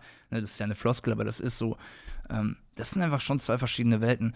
Ähm, ich habe trotzdem immer nur die, die Sorge, dass die, dass die Leute sich halt dann wegen diesem Körperwahn-Ding psychisch halt einfach eben, wie, wie es bei meinem Bruder vielleicht auch angefangen hat, du machst dich dann einfach noch verrückter. Weißt du, oder dass die Leute dann zu krass nur auf diese körperlichen Sachen judgen. Das finde ich halt beschissen. Bin Verstehst du, was ich meine? Also, das, das ist halt so. Mann, ich will nicht wissen, wie oft schon in der. Also, gerade, du weißt ja, Kinder sind doch grausam. Wir waren ja auch alle mal Kids was denkst du mit dem Bild, was sich dann einprägt für einen Sechsklässler so, was der vielleicht einer leicht übergewichtigen oder molligen äh, einem Mädel irgendwie im Klassenzimmer sagt, das kann sie ja fürs ganze Leben ruinieren. Es gibt wirklich Leute, die wurden einmal zu viel gemobbt und die sind dann nicht mehr rausgekommen aus dem Loch. Kenne ich auch te teilweise aus unserer Stadt Leute so. Und wenn, da, da, so Sachen führen halt aber auch eben dazu, weißt du, dass da so Erniedrigungen passieren oder einfach durch fa falsche Welt. Äh, Gut, so. aber Mobben zum Beispiel, das äh, finde ich immer, der Mobber sucht sich sozusagen das offensicht, die offensichtlichste Genau. Schwäche. Ja. Wenn du klein bist, wirst du wegen zu klein gemobbt. Ähm, wenn du halt zu dick bist, wirst du wegen zu dick gemobbt. Die falsche T-Shirts-Farbe an hast, ist das T-Shirt. So, da finde ich, ist ganz viel Persönlichkeit und natürlich, wenn du potenziell zu klein bist, zu dick bist, hast ein schlechtes Selbstbewusstsein und dann triffst du auf einen Mobber, Hm. ähm, dann wird das sehr schwer, nicht gemobbt zu werden. sozusagen. Absolut. Aber am Ende des Tages ist es nicht sozusagen die Gesellschaft, die sagt, oh, Übergewicht ist schlecht oder dass die Marke ist schlecht, sondern Mhm. es ist am Ende irgendwie der Mensch häufig irgendwie selbst und das ist schwierig. Ich sage nicht, dass die Gemobbten immer schuld sind, aber meine These wäre, dass es durchaus in der Verantwortung der einzelnen Personen liegt, die eigenen Schwächen potenziell zu kompensieren und dann nicht zu Absolut. kompensieren, sondern auszugleichen. Absolut, deswegen meinte ich auch vorher, nicht jeder hat das äh, Privileg, eben die Eltern zu haben, die da auch krass hinterher sind oder das Umfeld. Manche Leute, also du kannst dir ja deine Familie auch nicht aussuchen und ey, du weißt ja nie, was bei den Leuten zu Hause ist. Auch der Mobber, also oft sind ja gerade Mobber die, die psychisch heftig leiden, weil, weißt du, vielleicht verprügelt von den Eltern oder Vater ist Alkoholiker oder bla. Das ist ja eine Wut, die die mitbringen. Niemand mobbt einfach auch grundlos. Ne? Das heißt, du, du, du kanalisierst ja auch deine Wut darin. Und natürlich, ey, wenn du, wie gesagt, wenn du Sport machst, irgendwie, wenn du, wenn du fit bist, so auch, das fängt ja schon im, im frühen Kindesalter an, dann wirst du eher nicht zum Mobbingziel, ist ja logisch. Das ist ja wie, ey, guck mal, so ein Löwe checkt direkt so, welche Hyäne es von diesen ganzen 100 jagen muss, irgendwie, weil du checkst, also das ist ja wie ein, im Klassenzimmer irgendwie, du kommst rein, der erste Blick in den Raum verrät mir schon direkt, mit wem man es machen kann und mit wem nicht. So, und ich glaube, ich weiß es bei mir zum Beispiel so, also egal wer du bist und wie groß du bist, so, mir guckst du in die Augen und du denkst, so, okay, mit dem mache ich es vielleicht lieber nicht, weil der gibt Backlash so. So, und ich bin auch selber immer jemand so, ich, ich habe mir auch in meiner Schulzeit, ich habe viel mehr eingesteckt, als ich ausgeteilt habe und immer von Stärkeren. Aber ich bin halt dann trotzdem der Idiot, der am nächsten Tag kommt und sagt, na du Hurensohn, fängt er sich nochmal eine so. Aber eben, wie du sagst, natürlich ist es am Ende. Warum hast du so viel eingesteckt und nicht ausgeteilt? Ich habe schon ausgeteilt, aber die waren halt stärker. Okay. Also die waren halt schon noch in der Regel älter. Ähm, und ich hatte, wie gesagt, wenn du, wenn du, wenn du aus so einer, also wenn du, wenn du anders grindest, irgendwie, ne, jetzt in Bezug jetzt auf meine Mom, Putzjobs machen und bla, du kommst mit einer gewissen Wut in die Schule irgendwie. Und die, der andere ist vielleicht so der Sohn von einem, von einem Doktor so und die haben voll privilegierte Zustände, der hat die neuen Nikes, der lacht dich irgendwie aus, wegen was auch immer, weil- und dann bist du noch ein bisschen übergewichtig und bla. Dann reicht auch noch ein falscher Blick und dann kommt schon zur Konfrontation. Und dann wartest du irgendwie, dann warten die auch nach der Schule auf dich oder man verabredet sich noch irgendwie, da war so ein Park direkt neben der Schule zu einer Schlägerei so und ich komme ohne irgendeinen Freund und der wartet da mit fünf Leuten so, die bilden einen Kreis. So, aber let's go, gib ihm. Natürlich kassiere ich dann so. Das war halt auch ein Bestandteil meiner Jugend. Warum hast du das gemacht? Wut, Energie. Irgendwie in dem Moment, da ist sehr, sehr, sehr, sehr, sehr viel Hass irgendwie in einem. Irgendwie. Und danach, danach wirst du halt in der Regel verprügelt, gehst nach Hause und weinst halt noch, weil du so erniedrigt wurdest. Irgendwie. Das hat aber alles aufgehört mit dem Boxen, tatsächlich. Genau. Dass du das nicht mehr, dass du die Verabredung zur Schlägerei nicht mehr angenommen hast oder dass Äh, du ja, das wurdest? kam, es kam dann einfach nicht mehr dazu. Und äh, man hat dann auch gesehen, ey, Ivan hat voll Gewicht verloren, oh, der wird ja immer dünner, ah, der boxt und bla. Und das spr eine spricht sich zum anderen und dann, ich glaube, in, der- in den Jahren, in denen ich halt geboxt habe, war die halbe Stadt einmal irgendwie zwei, dreimal da und dann wieder nicht. ne? Du kennst doch diese Leute, die kommen ein, zwei Mal, denen ist es dann doch ein bisschen zu dolle irgendwie. Und irgendwann wusste man dann auch irgendwie, ah ja, der, das ist der Rapper, aber auch der Boxer. So. Das war dann Das so mein Lokalruf. Ja, ist eine super Kombo. Ähm, aber es, es kam, also das Gefühl war auch nicht mehr da, dass ich das not, not, notwendig hatte, weil dann war ich, dann ist es übergelaufen zu einem Gefühl von, ich fahre gerade wirklich zitternd zum Training, weil ich Angst habe vor dem, was gerade bevorstehen wird. Also ich hatte sehr, sehr oft Angst, zum Training zu fahren, weil ich wusste, oh, wenn der jetzt heute kommt und Ilya kommt und Thomas kommt und bla, dann war ich so, nein, Alter, mit denen muss ich rein, die bringen mich ja um und auch das Warm-up und diese ganzen Entengänge, Liegestütze, Kniebeugen, oh, aber ich gehe trotzdem hin. Du, dieses Sturkopfmäßige. Aber die ganze Zeit am Zittern gewesen. Und dann wieder so überbefreiend, wenn du dann nach Hause fährst, irgendwie hast du Schmerzen hier überall und denkst dir so, Bestes Gefühl. bestes Gefühl der Welt. Das kannst du Leuten mit Worten nicht erklären. Macht's mal selber. Das, es ist kein Weltuntergang. Nichts, nichts passiert. fühlt sich aber am Anfang so an. Ja, genau. Das Am Anfang fühlt sich so an. Und ey, wenn, wenn du in dem Moment so Überwindung immer und immer wieder durch hast, irgendwann hast du das 20. Mal so eine Überwindung hinter dir, dann gehst du nicht mehr zur Schule und denkst, dass der andere Typ eine Challenge ist, weil du denkst, du bist keine Challenge. Das, was ich gestern gemacht habe, war eine Challenge. Das ist ein Level drüber so und das hat auch einen Sinn, Hand und Fuß. So. Das heißt, du hast die Challenge gesucht eigentlich. In, dem, in der Schlägerei. Ja, nie, ja, vielleicht, wahrscheinlich, ja. Kennst du auch so als Jugendlicher, man will auch irgendwie krasser sein als der andere. Man will sich nicht Ich wollte die Challenge immer vermeiden, aber ja. das ist vielleicht was ähm, Aber ja, ja, wahrscheinlich unterbewusst, doch. Aber eben in dem Moment, wo, wo du das so auslagerst und das noch intensiver auslagerst, dann denkst du dir eher so, hast du halt einen klareren Verstand. Das ist wie nach Masturbieren, Alter. Dann hast du einfach einen klareren Verstand. Joe Rogan hat mal gemeint in, einem, in einer Podcast-Folge so, mach niemals irgendjemandem eine Versprechung oder sag niemals ich liebe dich oder sonst irgendwas, bevor du nicht masturbiert hast. Wenn du es danach irgendwie immer noch sagen würdest, dann ist es real, mach's. da musste ich so krass lachen, weil es war so halb ernst gemeint, aber ich war so, ey, da ist voll was dran. Vielleicht ist das sehr klug, ja. Vielleicht ey, weil für, für, jemanden, für jemanden wie mich, der halt wirklich sonst keine, keine Drugs oder so nimmt, das, das klärt wirklich meinen Verstand. So, das, das beruhigt mich, das holt mich runter. Ich meine, das ist ein ganz normaler. Das holt dich runter. Bestes Wortspiel, ja. aber du weißt, was ich meine. Das ist jetzt nicht eklig gemeint oder so, so ganz sachlich. Ich glaube, das wird ja jeder äh, Mann irgendwie nachvollziehen können. Ähm, ja, das, das ist auch sehr wichtig. Aber eben, das ist nichts im Vergleich zu, zu einem anstrengenden, geilen Boxtraining oder Ringertraining oder was auch immer, wo du wirklich komplett hart gehst. Und dann bist du am Ende einfach so, so ein kleiner Engel so und du willst am liebsten alle umarmen. Und auch die Leute, mit denen du mal Stress hattest, willst du am liebsten umarmen. Weißt du, was ich meine? Und so war das halt. Und es gab halt wirklich auch Momente, ich war ja so krasser Cool Savage-Fan. Und einer hat mich die ganze Zeit immer so blöd angeguckt in der Realschulzeit. Und wir hatten immer so mit einer anderen Klasse zusammen Sport. Jungs hatten zusammen Sport und Mädels zusammen in einer anderen Halle. Und dann hatte ich ein Savage-Shirt an und der hat gemeint so, ja, cool, Savage ist voll scheiße. Und ich hab gesagt, was hast du gesagt? Und es war halt schon so vorgetriggert, er so, Savage ist scheiße. Bevor er es ausgesprochen hat, hat er eine Faust sitzen, da war ich noch nicht im Boxen. Und seine ganze Klasse musste mich halt irgendwie zurückhalten. Ich habe noch über die Leute draufgeschlagen. Ich so, halt deine Scheiße und weißt, so eine Energie wow. hatte ich. Also es ist halt wirklich ein bisschen, da war schon ein bisschen viel da. Und das wurde halt in Anführungszeichen Gehalt oder es war einfach weg in dem Moment, wo ich, wo ich in diesem Boxverein drin war. Wo du aber auch eine Autorität hattest, was ich auch sehr wichtig finde, weil der Trainer war wirklich eine fucking Autorität. Ich hätte mich nicht mal getraut, irgendeinen Bullshit zu machen. Einfach weil ich es mir nicht bei dem verkacken wollte. Der hat ja auch Leute wirklich nach Hause geschickt. Wegen also, was?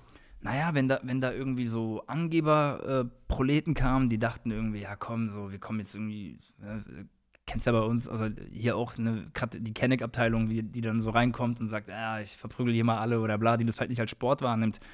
Der, der hat die direkt wirklich obwohl die nicht mal angemeldet und versichert waren, kommt sie mal Handschuhe an, in den Ring gesteckt gegen irgendeinen äh, Amateur-Wettkampf, äh, also weißt du, was ich meine, so gegen Amateurboxer, die Wettkämpfe machen, so, die wurden so geistkrank gebrochen und verprügelt, die sind nie wieder gegangen, hat er gesagt, so und jetzt verpiss dich raus hier. Weil der hat direkt bei den Leuten gesagt, wenn es irgendwelche Proleten sind und bla, hat die gar nicht gemocht. Das heißt, da war wirklich Disziplin, du wusstest auch, so, da war eine gewisse Hierarchie, aber die gehört sich in so einem Moment. Also wenn, du merkst ja auch bei, bei großen Leuten, Anthony Joshua oder so, was passiert, also wieder, wieder so ein Downfall zustande kommt irgendwie, wenn, wenn, wenn der nicht mehr den Trainer respektiert. So, wenn, wenn du dir denkst, oh, ich bin jetzt der Star und mich dreht sich alles, oh, ich habe meinen letzten Kampf verloren, ich wechsle jetzt einfach mal den Trainer, mit dem ich schon seit zehn Jahren bin, aus, bla. Das heißt, du respektierst den gar nicht, weißt du? Das heißt, alles muss sich nach deiner Pfeife, äh, alles tanzt nach deiner Pfeife, so, so wird es nichts. So, du brauchst auch in gewissen Punkten so, muss man wissen, wer gefragt ist. So, weißt du, was ich meine? Das finde ich auch wichtig. Ich weiß ja auch irgendwie, bei mir ist zum Beispiel Kieran eine sehr, sehr wichtige Ansprechperson, wenn es um Musik geht. Er wird alles immer absegnen. So, solange er das natürlich möchte, so ist auch kopfig für ihn immer, aber es ist schon wichtig, dass man immer so seine Ankerpunkte hat. Jetzt bist du hochgradig diszipliniert, scheinbar talentiert. Das war halt, nee. Äh, was nicht, nicht talentiert, aber du, du hast Skills. Du hast Skills ja, aufgebaut angeeignet. in den letzten, äh, letzten Jahren. Genau. Ähm, du hast einen krassen Drive, du hast ein gutes Netzwerk, du bist auf einem guten Track auf dem Weg nach oben. Hoffentlich. Wenn wir uns in fünf Jahren nochmal sprechen und es nicht geklappt hätte, mhm. richtig groß durchzustarten, mhm. was auch immer das heißt, müssen wir gleich Genau, das, das so, ist auch eine ne? Auslegungssache. Ähm, woran hat es dann gelegen? Es gibt so viele Faktoren, die kannst du gar nicht berechnen. Ich, ich, ich, ich weiß nicht, ähm, Wer weiß, wenn Crow diesen Easy-Song drei Wochen davor oder danach rausgehauen hätte, ob's, ob, dann, ob das sich dann vielleicht nicht mit einem anderen Song gekreuzt hätte, der da dann vielleicht der virale Hit war und das wäre untergegangen. Also, es, weißt du, was ich meine? Das ist so Timing, Glück und alles. Ähm, ich hoffe nicht, dass es daran gelegen hat, dass ich dann nicht mehr 100% gegeben habe. Und wenn es nur daran nicht gelegen hat, dann ist mir der Rest auch wirklich egal, weil alles andere überlasse ich dem Schicksal und dem Universum und dem lieben Gott und wie auch immer wir das nennen möchten. Mir ist einfach nur wichtig, dass ich die 100 Prozent, was auch immer die 100 Prozent heißen. Ich glaube, man kann ja nie, es ist ja immer irgendwie mehr machbar so, ne? Aber dass ich einfach weiß, ich habe es aus vollster Überzeugung mit aller Liebe und Energie getan. Weißt du, dass ich jetzt nicht zum Beispiel sage, irgendwie, ah, das wäre mir jetzt zu anstrengend, äh, den ersten nächsten Zug zu nehmen, um den Podcast um 10 Uhr morgens zu machen, obwohl ich so wenig Schlaf habe und ich habe keinen Bock, das Festival morgen zu spielen, weil es ist ja so anstrengend, ich wäre lieber in Köln, bla. Ja, dann, dann beschwer dich nicht. Aber wenn ich sagen kann, ey, ich habe den ganzen Scheiß so auf mich genommen und noch mehr auf Schlaf verzichtet, du hast alles mitgenommen, dann kannst du ja gar nichts bereuen, weil du hast ja schon alles gegeben. Wir, wir sind nicht so, also wir können das, den Rest können wir nicht beeinflussen, aber das, was wir geben können, ist schon sehr viel. Und auf den Rest, ich lasse einfach drauf zukommen. So, ich weiß gar nicht, wie meine Musik in einem Jahr klingen wird. Aber was ich, wovon ich ausgehen kann, ist, basierend jetzt auf den Erkenntnissen auch der, tu der Tour eben, so viele Leute tätowiert, haben sich unser Logo tätowiert. Also wirklich? es ist irre, das ist wirklich verrückt. So viele Menschen, eben, wie ich vorhin gesagt habe, sagen, ey, das und das Projekt bedeutet mir so viel, du hast mich wirklich gerettet aus einer sehr schweren Zeit. Wir haben auch eine sehr edgy, emo-mäßige Community großteils. Und das sind auch eventuell eher die Außenseiter in den Klassenzimmern. So, das, das ist eine Gemeinsamkeit, die teilen wir auch, so zum Großteil.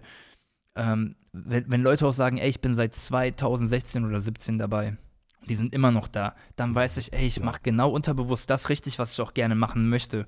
Das heißt, die Leute entwickeln sich ja mit dir. Das heißt, die entwickeln sich eh in ihrem eigenen Leben. Meine Musik entwickelt sich, die klingt ja jetzt schon wieder ein bisschen anders von den Ansätzen als von einem Jahr oder vor zwei. Und die wachsen da mit. Und das ist irre. Ey, ich habe äh, Kira mit seiner Mom jetzt äh, nach Zürich gefahren, kurz nach der Tour, zu einem Peter Maffay-Konzert. Der Typ hat in Zürich ein Stadion gespielt, also eine Arena. Da sind drei Generationen an Menschen. Das, also der, der, hat ja eine Karriere von drei Dekaden, das kannst du dir nicht ausmachen. Weißt du, wie besonders es ist? Da weinen ja Leute, weil die verbinden ja auch, weißt du, Mauerfall und keine Ahnung was. Und das ist ein Künstler, der begleitet dich Jahr von, von Jahr zu Jahr. Und währenddessen hast du immer wieder mal deine anderen Ausflüge, ah, dann hörst du den und du hast aber so deinen Roaster an Künstlern und die begleiten dich immer der, mit deinem Leben so, weißt du. Und das finde ich, diesen Gedanken finde ich so faszinierend. Und irgendwie passiert es ja jetzt schon gerade. Nur ich kann irgendwie, ich, ich kann das noch nicht so wahrnehmen. Irgendwie. Für mich ist das voll verrückt. Auch, dass es nur fünf Leute, wenn es nur fünf Leute wären, wäre es für mich schon crazy. Aber es gibt sehr viele von den Leuten, die schon seit Jahren dabei sind, seit Beginn. Und ich glaube, die werde ich auch behalten, weil die einfach wissen, was sie an mir haben. Und ich glaube, die werde ich auch dann behalten, selbst wenn ich mal ein, zwei Jahre Musik mache, die die jetzt nicht aktiv hören. Aber die kommen vielleicht aufs Konzert, weil die vielleicht die fünf Jahre davor die Musik so intensiv fanden, die wollen die vielleicht wieder auch live hören. So ist es ja auch bei einem Casper oder einem Materia. Ich finde jetzt auch nicht deren neuesten Sachen oder bei, bei einem Cool Savage. Ich höre jetzt auch nicht die neuesten Sachen auf den Tod, aber ich würde zu jeder Show irgendwie hingehen, die ich mir anschauen könnte, einfach weil es er ist. So, und wenn du das irgendwie hinbekommst, wow, das ist einfach, glaube ich, so das Ziel. Aber in, in, welcher Intensität das passieren wird, in welchen Zahlen, ich weiß es nicht. Ich gebe einfach mir Mühe, irgendwie die Musik zu machen, die ich machen möchte, dass ich sage, okay, das ist ein runder, geiler Song, der ist irgendwie catchy oder hat irgendwas Besonderes und den Rest machen die Leute. Das sollen die dann entscheiden. Gibt es ein Event oder einen Moment, den du gern spüren würdest? Ich glaube, ich habe schon, ich habe das schon irgendwie gespürt. Ich glaube, jetzt jedes Gefühl würde sich, glaube ich, wiederholen und nur in noch größeren Superlativen. Also, wie du gesagt hast, 10.000 Leute. Aber für mich ist es schon, wie gesagt, einfach die Tatsache, dass du jemanden überhaupt mit der Musik so berühren kannst, wie ich einst mal berührt wurde, dass ich sogar angefangen habe, deswegen Musik zu machen das ist für mich schon, also was willst du denn mehr erreichen? Plus, guck mal, wir haben, der, der Kira ist ja ausgefallen für die West Coast Tour durch ein paar Schicksal, also durch einen sehr großen Schicksalsschlag. Sein Bruder ist verstorben, sein älterer letztes Jahr an einem Herzinfarkt. Ekelhaft, wirklich. Das, das war auch so. Ich habe ja eh sehr, sehr krasse Angst vorm Tod, auch wegen Großeltern. Und es war das erste Mal, dass es mich so ganz krass gehittet hat. Ich, ich hatte danach auch schlaflose Nächte. Ich hatte danach wirklich so äh, zwei Monate lang im Bett so Anfälle im Sinne von, was für mein Herz jetzt aufhört zu schlagen und so. So, so äh, sehr hat mich das halt psychisch irgendwie mitgenommen und ihn sowieso. Das war halt von heute auf morgen gefühlt. Und ähm, dann, dann war halt die Frage irgendwie, ey, er hat auch keine Musik dann veröffentlicht. Es macht keinen Sinn, eine West Coast Tour zu spielen, wo Kira fünf Jahre alte Songs performt. Weißt du, es ist irgendwie weird für ihn, weird für uns. Die Leute hätten es natürlich gern angenommen, aber dann haben wir die Tour ja umgebrandet. Und Moko und ich haben zwei andere Artists mitgenommen, den Youngmon und den Lyron. Und der Youngmon war zu 2017 ein Fan von West Coast und macht jetzt stabilere Streaming-Zahlen als wir. Worauf ich hinaus will ist, übrigens, von ihm kommt auch das Tattoo-Design hier, er hatte das sogar vor mir. Ach, also ganz worauf ich nur hinaus will, um jetzt den Bogen zu, schließ, äh, zu schließen, so, wir hatten einen kulturellen Impact, weil der hat jetzt so eine stabile, krasse Fanbase, dass wegen dem schon Leute mit Musik anfangen. Verstehst du, was ich meine? Und der sagt ja selber von sich aus, West Coast haben mich dazu inspiriert, irgendwie diese Musik zu machen, wie ich sie heute mache. Das heißt, du hast schon diesen kulturellen Impact und ich glaube, er wird sehr, sehr groß auch werden. Also der ist jetzt schon wirklich, der, der macht 30.000 Streams mit einem Song am ersten Tag so, weißt du, was ich meine? Also das ist, das ist immer noch so nischig, aber große Hörerschaft in dem Sinne. Und zu, sich zu denken, und dann haben wir ihn eben mit auf Tour genommen und wir teilen jetzt eine Bühne. Das ist halt irgendwie, dann schließt sich wieder ein Kreis. Auch auf Horror Kid 3 war er auf dem letzten Song drauf weil der hat es quasi abgeschlossen. Zu Teil 1 war er quasi noch so wie ein Fan, Supporter und jetzt ist er drauf. Das war auch das einzige Feature. Das war für mich einfach so eine geile Metapher, weißt du? Es hat eine geile Bedeutung. Und einfach zu wissen, du bist in der Lage, Teil von so einem kulturellen Impact zu sein, das ist heftig. Das ist für mich jemand eben wie ein Savage oder ein Haftbefehl. Guck mal, es, Haftbefehl hat, glaube ich, auch viele Leute hervorgebracht, die mehr streamen als er. Nur zahlenmäßig. Aber wo zitterst du, wenn du in den Raum kommst? Die sind alle da und dann ist Hafti da. So, die meisten haben bei Hafti so ein Starstruck-Gefühl, so, weil sie sich denken, ey, der Typ ist irgendwie besonders, der hat eine ganz eigene Aura. Und das ist halt eher etwas, was mich, was mich antörnt, als jetzt nur irgendwie für einen Monat lang der hotte Typ zu sein. Ich will irgendwas erschaffen, was halt, wie gesagt, einen größeren Nährboden hat. Irgendwie. Eine Aura. Ja, und am Ende des Tages, genau, eine Aura. Und am Ende des Tages sind das alles schon Dinge, die in irgendeiner Form passiert sind. Das kann sich nur noch wiederholen mit einer krasseren Intensität, glaube ich. Aber in dem Moment, wo, wo in, in Köln, keine Ahnung, eine 800er-Venue ausverkauft ist so und die Leute schreien die Texte mit und du siehst, wie die abdrehen so.